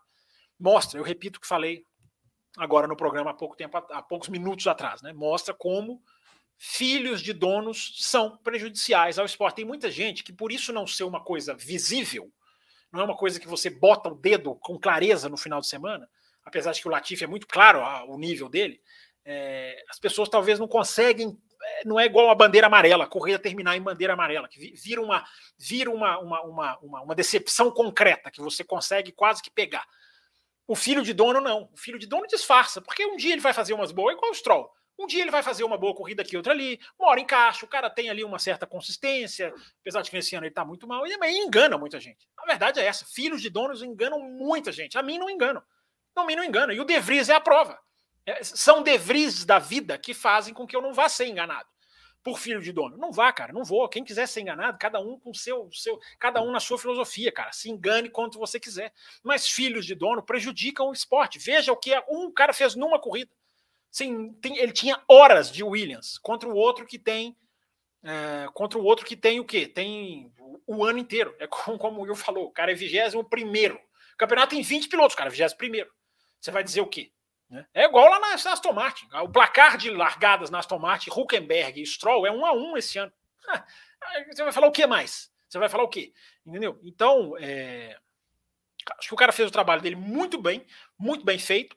O que eu vou falar aqui eu nem precisava falar, porque parece que tudo vai se encaminhar, mas se o De Vries não virar piloto titular no ano que vem, passa a ser outra vez um escárnio como foi a ausência do Piastri, como foi a ausência de vários outros. A do De Vries, a do Drogovic, eu vou falar daqui a pouco, no bloco exclusivo, que será dominado por Drogovic, no bloco exclusivo para apoiar quem é apoiador hoje. Hoje vai ter, hoje vai ter recompensa boa, hein? Porque hoje é dever. Mas estava é... errado, o Luiz Cláudio não era, não foi, não foi mudança. Não, ele, ele, se tornou.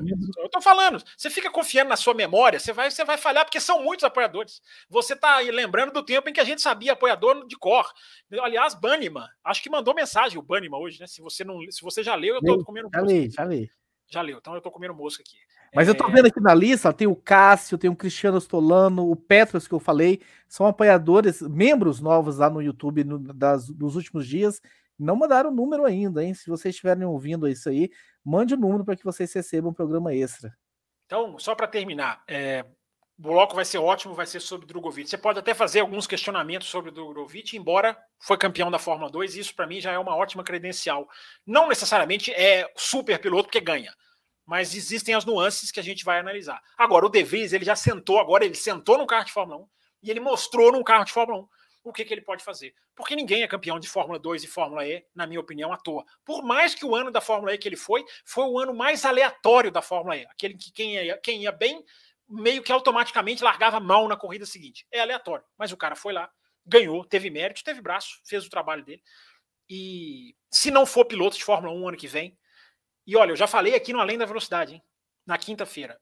O nome dele para Alpine cresceu bastante. Bastante. Eu não entendi porque tanta gente apareceu aqui na quinta-feira linkando o Drogovic na Alpine. Ah, vai lá no site tal que tá lá. Eu fui, acabou o programa, eu fui não tinha nada.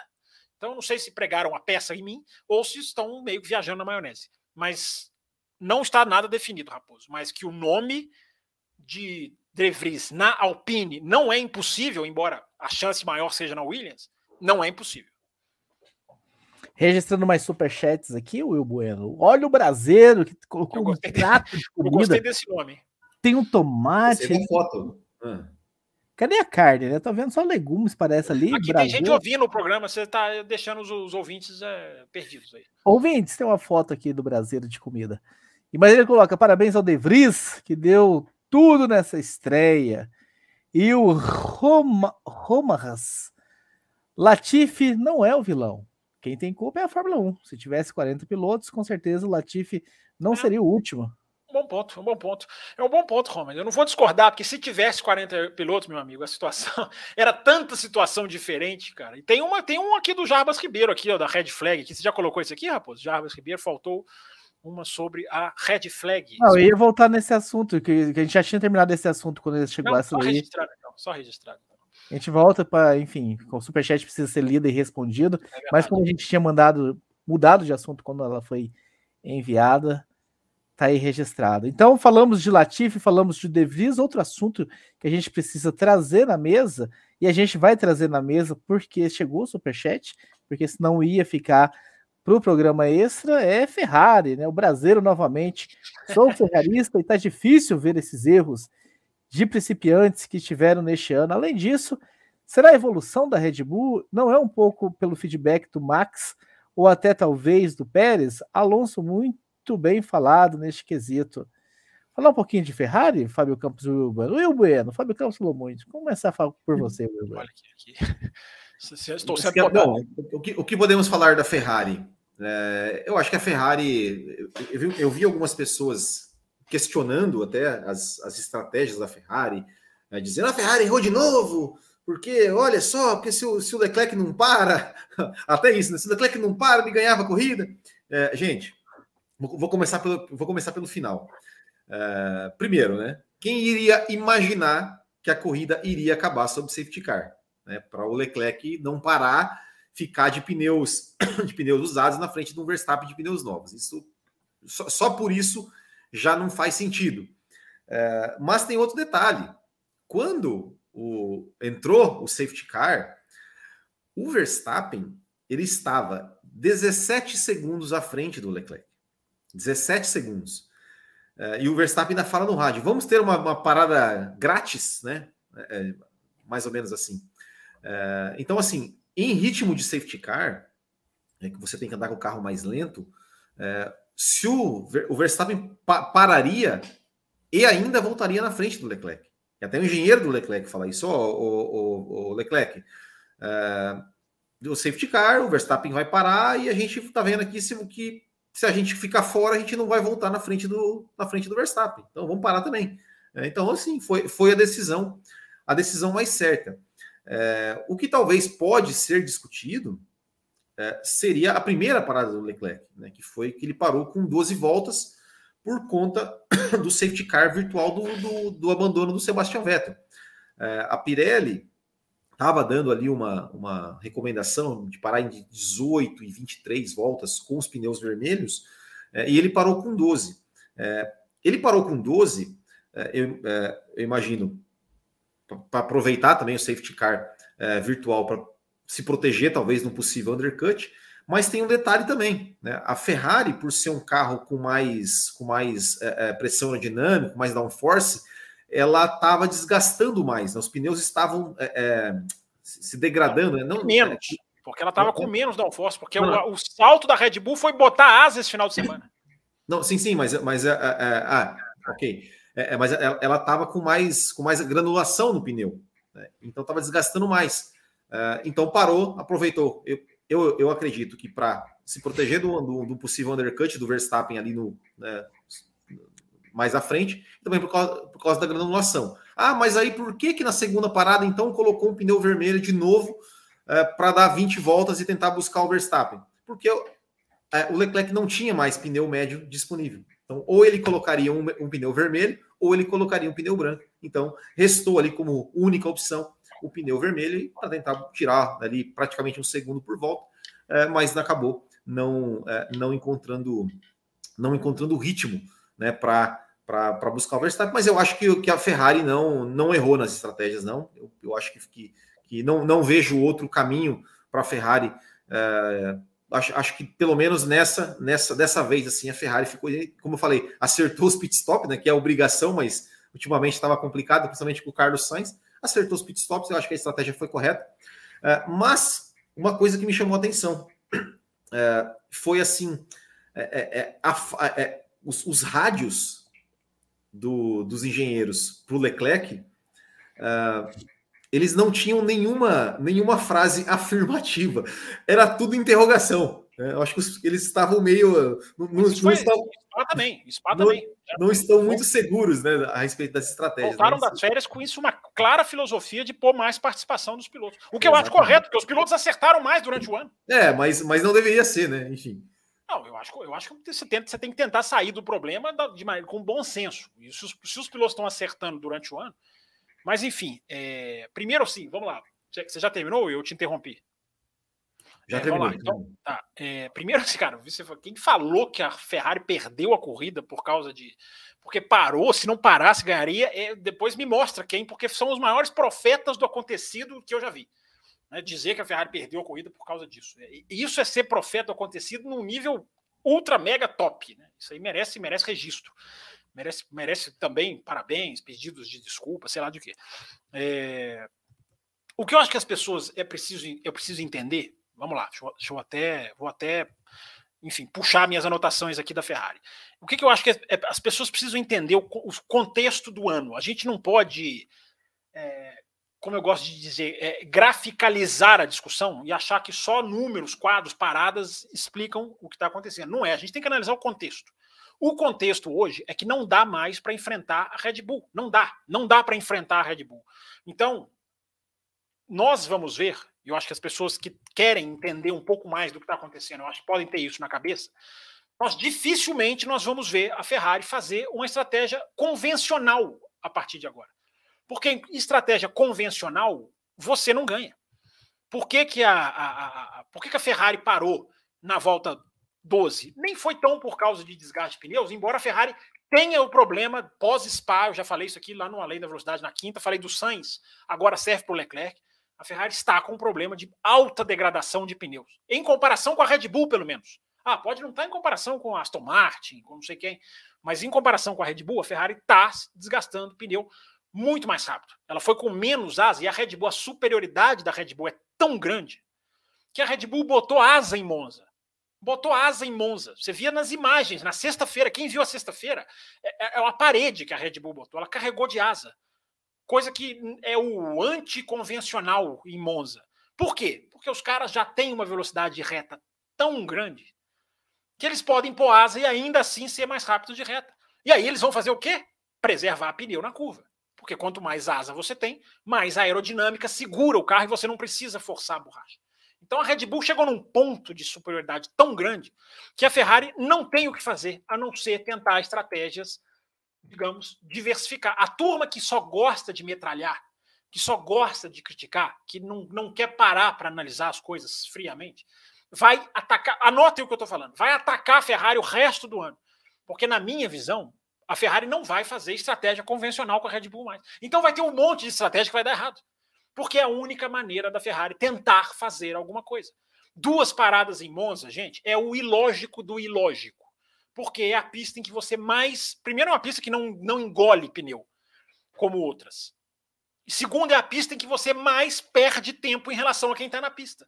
É básico isso. Porque quem está na pista está com o pé embaixo. Praticamente 90% do tempo, acho que é 83% da volta, é pé embaixo. Então é a pista em que você mais perde tempo no boxe. Então, duas paradas é em caso extremo, é quem está ali no desespero. Entendeu? Você pode ver que duas paradas quase ninguém fez. Quase ninguém fez. O Pérez teria, teria feito? Teria, porque deu uma explosão lá no freio. Né? O cara estava com o freio saindo fumaça, o cara teve que parar com sete voltas. É, não mais, cara. É todo, praticamente todo mundo fazendo uma parada só. Tanto, ah, claro. é que só, tanto é que só o Leclerc parou no Virtual Safety Car, né? Sim. Só o Leclerc. Exatamente isso que eu estou dizendo, exatamente. E aí vai ser, claro que você pegar o gráfico lá de paradas, a, a Fórmula 1 até divulga, né? Classificação da corrida com o númerozinho de paradas no, no final, né? Lá no, lá no Twitter dela, é até legal, é até uma informação interessante. Claro que você vai ver ali agora duas, três, porque você ficar no final da prova mudou tudo. Um monte de gente entrou, um monte de gente apostou. Mas se não tem, é uma parada só. Então, por que, que a Ferrari ia fazer duas? Porque ela já estava vendo que não tem corrida, cara. Os caras já sabem por simulação. É o Russell que falou no sábado não sejam estúpidos, a palavra que ele usa é essa. Não podemos ser estúpidos de apostar contra a Red Bull, porque os caras já sabem. O Verstappen, gente, o long run do Verstappen, essa sexta-feira foi uma das mais claras. Tem sexta-feira que você faz os.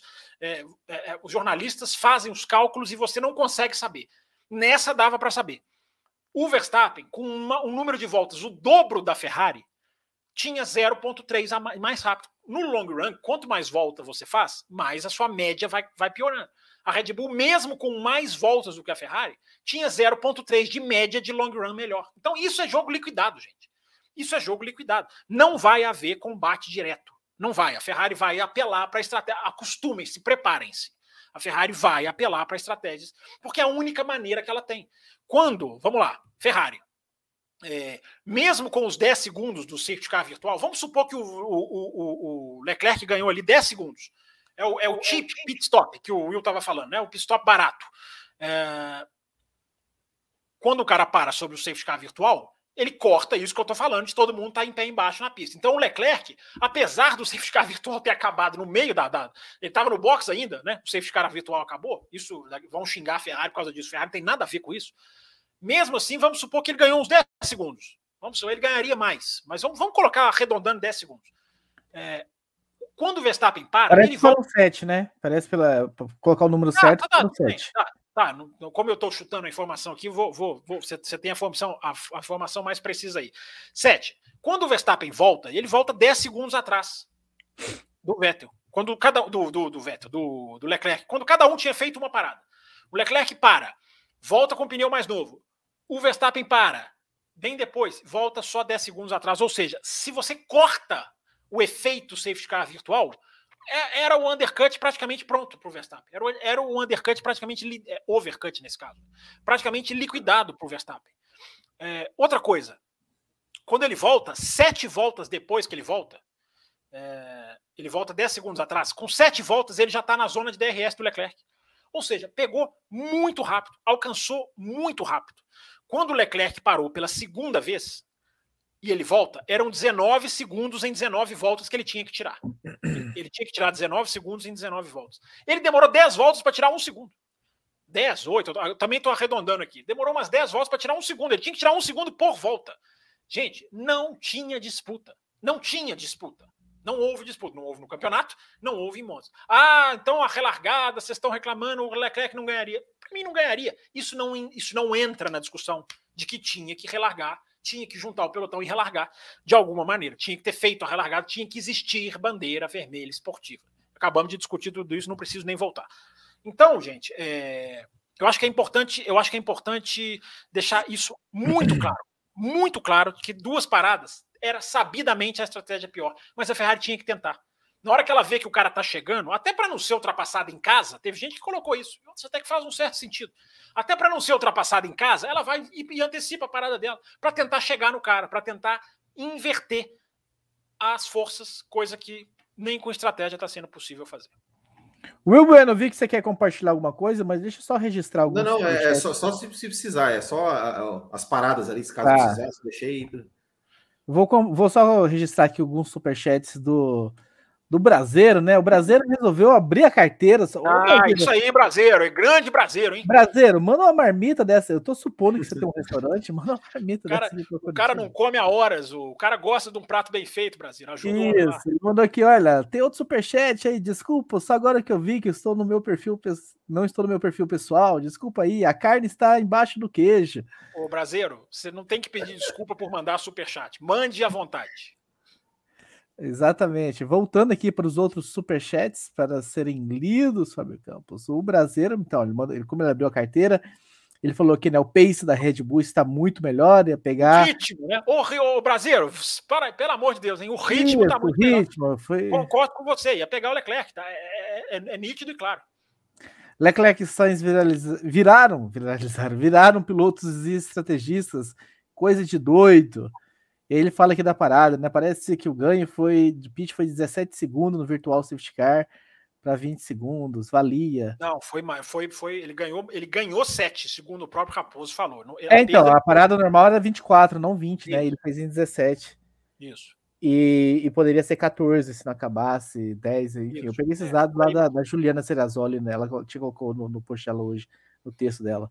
E aí o Brasileiro mais um, né? E de macio o Leclerc não chegava. Então, registramos aí e agradecendo é, o Brasil. É isso que eu falei, quando o Leclerc. Pode compartilhar a tela, Will. Quando o Leclerc volta de pneu. Aqui, ó, tá aqui, ó. É, quando eu... o Leclerc volta, ele de pneu. É, ele de pneu vermelho e o Verstappen de pneu amarelo, vejam, os dois estão, estão lá no topo da tabela.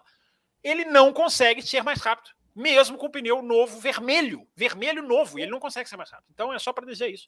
É, tá certíssimo o ouvinte, ele não tinha ritmo, não existia, gente. Não culpem estratégia dessa vez. Vamos analisar as coisas como elas são. Muito bem, vamos só então registrar e responder os, os últimos superchats que estão sem respostas aqui para finalizar esse programa e começar o bloco extra para apoiadores. O link já foi, já foi enviado, inclusive, para vocês, apoiadores Caputino Extra Forte, lá naquele grupo lá para vocês já adentrarem imediatamente. Will Bueno, Jarbas Ribeiro. Esse assunto a gente vai falar bastante lá no, no bloco extra, mas para respondê-lo, vamos passar por cima aqui. Jarbas Ribeiro concordaria com essa, a, essa bandeira vermelha esportiva se não pudesse ser feitas quaisquer modificações e trocas de componentes nos carros, só para ter as voltas restantes sendo pode completadas. Ser. Pode ser. Eu concordo com isso para todas as bandeiras vermelhas. É, pode ser. Pode ser que nessa do final você não pode mexer, ou todas, como está falando o Will. Pode ser. Você pode colocar essas coisas. Não tem problema para o espetáculo colocar essas coisas. Jarbas, faltou uma bandeira vermelha esportiva do Fábio Campos. Minha não, Jarbas, do, da, para a Fórmula 1. Né? Tá, tá na hora de criar a regra da bandeira vermelha esportiva. Tá demorando demais.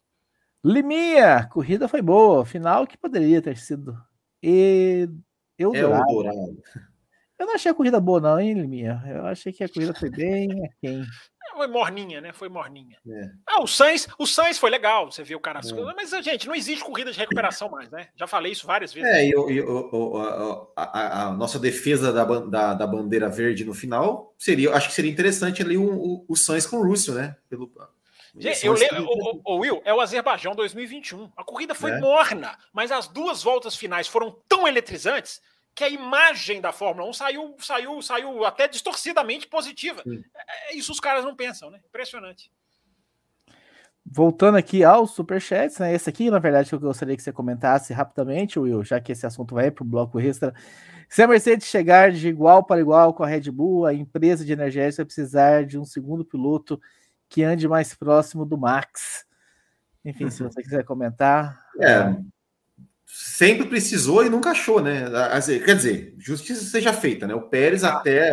E o Ricardo, até... também, o Ricardo também era. Não, não, é. Assim, depois, depois do Ricardo, depois que saiu o Ricardo, uh, realmente, né? O Pérez, foi, o Pérez ainda foi o que andou melhor, mas tá, tá. Vem aí de algumas corridas que tá realmente Tá, como o Campos falou, né? Tá igual o álbum tava em 2020. Hoje, né? hoje ele é o álbum, hoje ele é o álbum. É, impressionante. Mas ele não era no, na metade do ano. O Brasileiro mandou mais um superchat, Raposo. Você colocar na tela aqui. Deixa só registrar Ó, alguma não coisa. De, aqui. Não deixem o Raposo terminar o programa. Se vocês ficarem mandando superchat, o programa não, não acaba. termina, exatamente. Então, a gente vai prorrogando. Mas é só esclarecer alguma coisa aqui, enfim, o João Pedro Melo mandou assim, só registrando que minha mensagem não foi lida de novo, seu raposo. Ah, que absurdo isso. Que João absurdo. Pedro, não achei sua mensagem. Não sei se você mandou um super chat aqui e eu e o Fábio Campos perdemos, mas eu pelo site, pelo site não tinha. Inclusive, eu vou pedir desculpa aqui ao Luciano Júnior, que mandou algumas perguntas que não, a gente não vai conseguir responder neste bloco. O Abel Pereira, o Marco Salles, a Kumatora Brasil, porque, enfim, a gente foi. O programa se estendeu. Porque o âncora essa... não quis colocar. O âncora não quis colocar, a culpa é do âncora. É, não tempo, senão a gente vai. Eu só, gostar... eu só gostaria de dizer que quinta-feira tem Além da Velocidade e todas as perguntas são lidas. Todas as perguntas são lidas. Tá, são, eu vi. Teve programa que, inclusive, você não deu nenhum. Quando, não bate, quando não bate a meta, quando não bate a meta, lê-se o tempo que, tá, que tem no programa. Ora, ora bolas. Mas é, teve um dia que bate a meta, meta, você ficou só de superchat. Quando bate a meta. Vamos brigar ao vivo, teve tanto superchat que ficou superchat. Vamos fazer o quê? Ora, vamos além lá. Da velocidade, além da velocidade na quinta-feira. O Raposo tirou aqui da tela para me boicotar, mas tem além da velocidade na quinta-feira. O Brasileiro, né? Obrigado, estou gostando muito do canal, sou novo aqui, parabéns pelo trabalho. Brasileiro, vamos apoiar o programa. Clica ali, ó, seja membro ali embaixo. Eu quero ver, hein, Brasileiro, até o final, esses últimos cinco minutos, aparecer aqui, ó. O Brasileiro se tornou novo membro do canal. Clica aí que dá tempo. O Jarbas tem superchat, Fábio Campos. Não tem como você colocar esses seus anúncios aí, não, porque tem superchat pra entrar na tela. Anúncio, Eu não coloquei anúncio nenhum, eu coloquei likes. Jarbas Ribeiro, só para fechar, Sais ou De Vries para piloto do dia? Não, De Vries, muito mais. O Sainz, gente, não existe corrida de recuperação, não, gente. Nem luta tem mais. Os caras já abrem passagem. O cara é de outra categoria. O cara não, não tem luta mais. Não existe, esqueça, não existe corrida de recuperação na Fórmula 1 mais. Todo mundo entrega a posição. E o De Vries, não. O De Vries teve o mérito de pegar ali um carro que ele não conhece, lutar, atacar. Chegou uma hora que ele atacou. Ele estava atacando quem que era que estava à frente dele. Acho que era o Gasly. Enfim, ele teve, teve mérito. E defendeu do, do, do, do Guanizou também, no Guanizou, final. defendeu do Guanizou. O De Vries cometeu vários erros, gente, mas a estreia dele foi boa. Não tem, não tem como negar. E o último superchat que eu tenho aqui. Cubatora Brasil, papai Stroll mantém o filho e aposenta o Alonso? Ah, isso aí pro bloco, pro bloco que já vai começar é um prato cheio, hein, Raposo? Ih, a é. Cubatora, né? Cubatora, vira mesmo, Cubatora. Você tá ela vai virar, ela vai virar. Então, vamos entrar, Kumatora. Você tá fazendo uma falta no é grupo lá, você tá doida. Não, mas é que não, como, ela eu... fez, como ela não, fez superchat, é, vai, responde aí, Will. Como ela não, fez não, eu, só, eu, só, eu só vou dizer o seguinte, né? É, não é possível que não vai chegar o momento que o, o seu, o seu Lawrence Stroll não, não vai chegar e falar, ô, ô, filho, a gente tentou, a gente tentou, mas não dá mais. Não é possível que não vai chegar esse momento, não é possível. Vai chegar na hora que a, vai ser preciso a Porsche comprar a Aston Martin e virar e falar assim, ó, obrigado. Obrigado. Como a Audi fez, mais ou menos. Se bem que a Audi nem fez na Fórmula E, porque deixou lá o filho do dono também muito tempo. Mas, enfim, estamos aguardando, como ator, para não falar que não te respondemos. Mas abordaremos esse assunto mais profundamente no bloco exclusivo. E o brasileiro mandou o último para a gente encerrar esse programa, né? Estaremos na próxima. Então, contamos com, com, o senhor como membro ou apoiador do programa brasileiro. E envia aí uma marmitinha aqui dessa carne aí para Curitiba, se o senhor estiver por perto. Quero agradecer a todos que estiveram com a gente pelo esse programa sensacional, uma hora e quarenta, quase uma hora e cinquenta, porque batemos a meta do Superchat. Né? Façam isso e a gente continua estendendo os programas abertos agora Pessoal que é apoiador ou membro da faixa Cappuccino Extra Forte, tem aquele grupo lá fechado onde a gente só divulga os links. Chegou outro superchat, a galera tá me boicotando. Tem aquele grupo lá fechado, a gente já mandou o link, tá lá. Então, daqui já entrem lá, que em dois minutos a gente vai estar tá entrando lá, mas o Jarbas. Tem gente, tem gente dizendo aqui que não falamos do Drogovic. Vamos falar. No próximo bloco falaremos tudo. Exatamente. O Jarbas Ribeiro. Só a equipe da Band não viu que o De Vries foi o melhor do dia. Enfim, aí, teve a rodação é lá também. Aí é com vocês dois. Eu não acompanhei. Aliás, a mensagem boicotada ou não lida da Cumatura Brasil, que ela reclamou aqui, mas que não teve tempo, era sobre a transmissão da Band. Vamos ler lá no programa extra, o, o Kumatora, aí você precisa falarei, falarei no, pro, falarei, no programa extra da transmissão da Sky, uma, uma programação bem diferenciada nesse final de semana por conta dos acontecimentos na Inglaterra a que ponto chegamos? Vamos correr com o encerramento antes que chegue outro superchat. Não, não faça isso. Manda aí, gente. Manda aí. Dá tempo ainda, vai. Brincadeiras à parte, um abraço a todos. Vamos começar lá o bloco esse. Sem o Fábio Campos, a hora que ele entrar já vai estar ao vivo. Não, não façam isso. Passada. Vocês não façam isso de novo, hein? Um abraço a todos e até. Aqui, ó, peraí, a formatora pergunta: consigo ver depois de assinar? Consegue, Consegue ver isso? Semana passada, o que você todos, quiser, você. Todos. Você falar assim, Thiago, eu tô, eu tô disposta a ver todos os programas esses do ano. Eu mando. Eu já não Olha. mando de cara para todo mundo. Eu, eu, imagino que a pessoa não vai ter saco, mas se ela pedir, recebe. Para receber os programas de dois meses atrás. Eu recomendo da semana passada, porque o Will e o Raposo, eu só fiquei como observador. Os dois fizeram muita bagunça. Não gostei, não. Então é isso, até quinta-feira a todos com Além da Velocidade. Vamos começar agora o bloco extra para o pessoal do Caputino. Peraí, tem um superchat aqui, ó, do Óleo Brasileiro aqui. Quando é o programa extra? É agora. Terminando esse programa, nem cinco minutos se bobear. É agora, Brasileiro. Você clica nesse, tá vendo aqui embaixo? Tem um Seja Membro, embaixo do Fábio Campos ali. Apoia, aponta aí, Fábio Campos, onde está o Seja Membro. Tá embaixo aí, ó. Clica aí nesse Seja Membro, entra na Caputino ou na Extra Forte se você entrar na Café com Leite, o senhor não vai receber o programa extra. E a gente vai receber embaixo, a notificação. Embaixo de mim, embaixo de mim tem duas coisas, Raposo. Não só tem o coraçãozinho de quem está vendo no, durante a semana, não consegue pegar a live na segunda e quer contribuir com o programa, tem o coraçãozinho que é o Valeu, que está aqui embaixo de mim também. E embaixo de mim também está a mensagem dizendo que nessa quinta-feira tem Além da Velocidade aqui no canal do Café. Então é isso, um abraço a todos e tchau! Termina aqui Café com Velocidade, o mais tradicional podcast sobre corridas do Brasil. Café com Velocidade, a dose certa na análise do esporte a motor.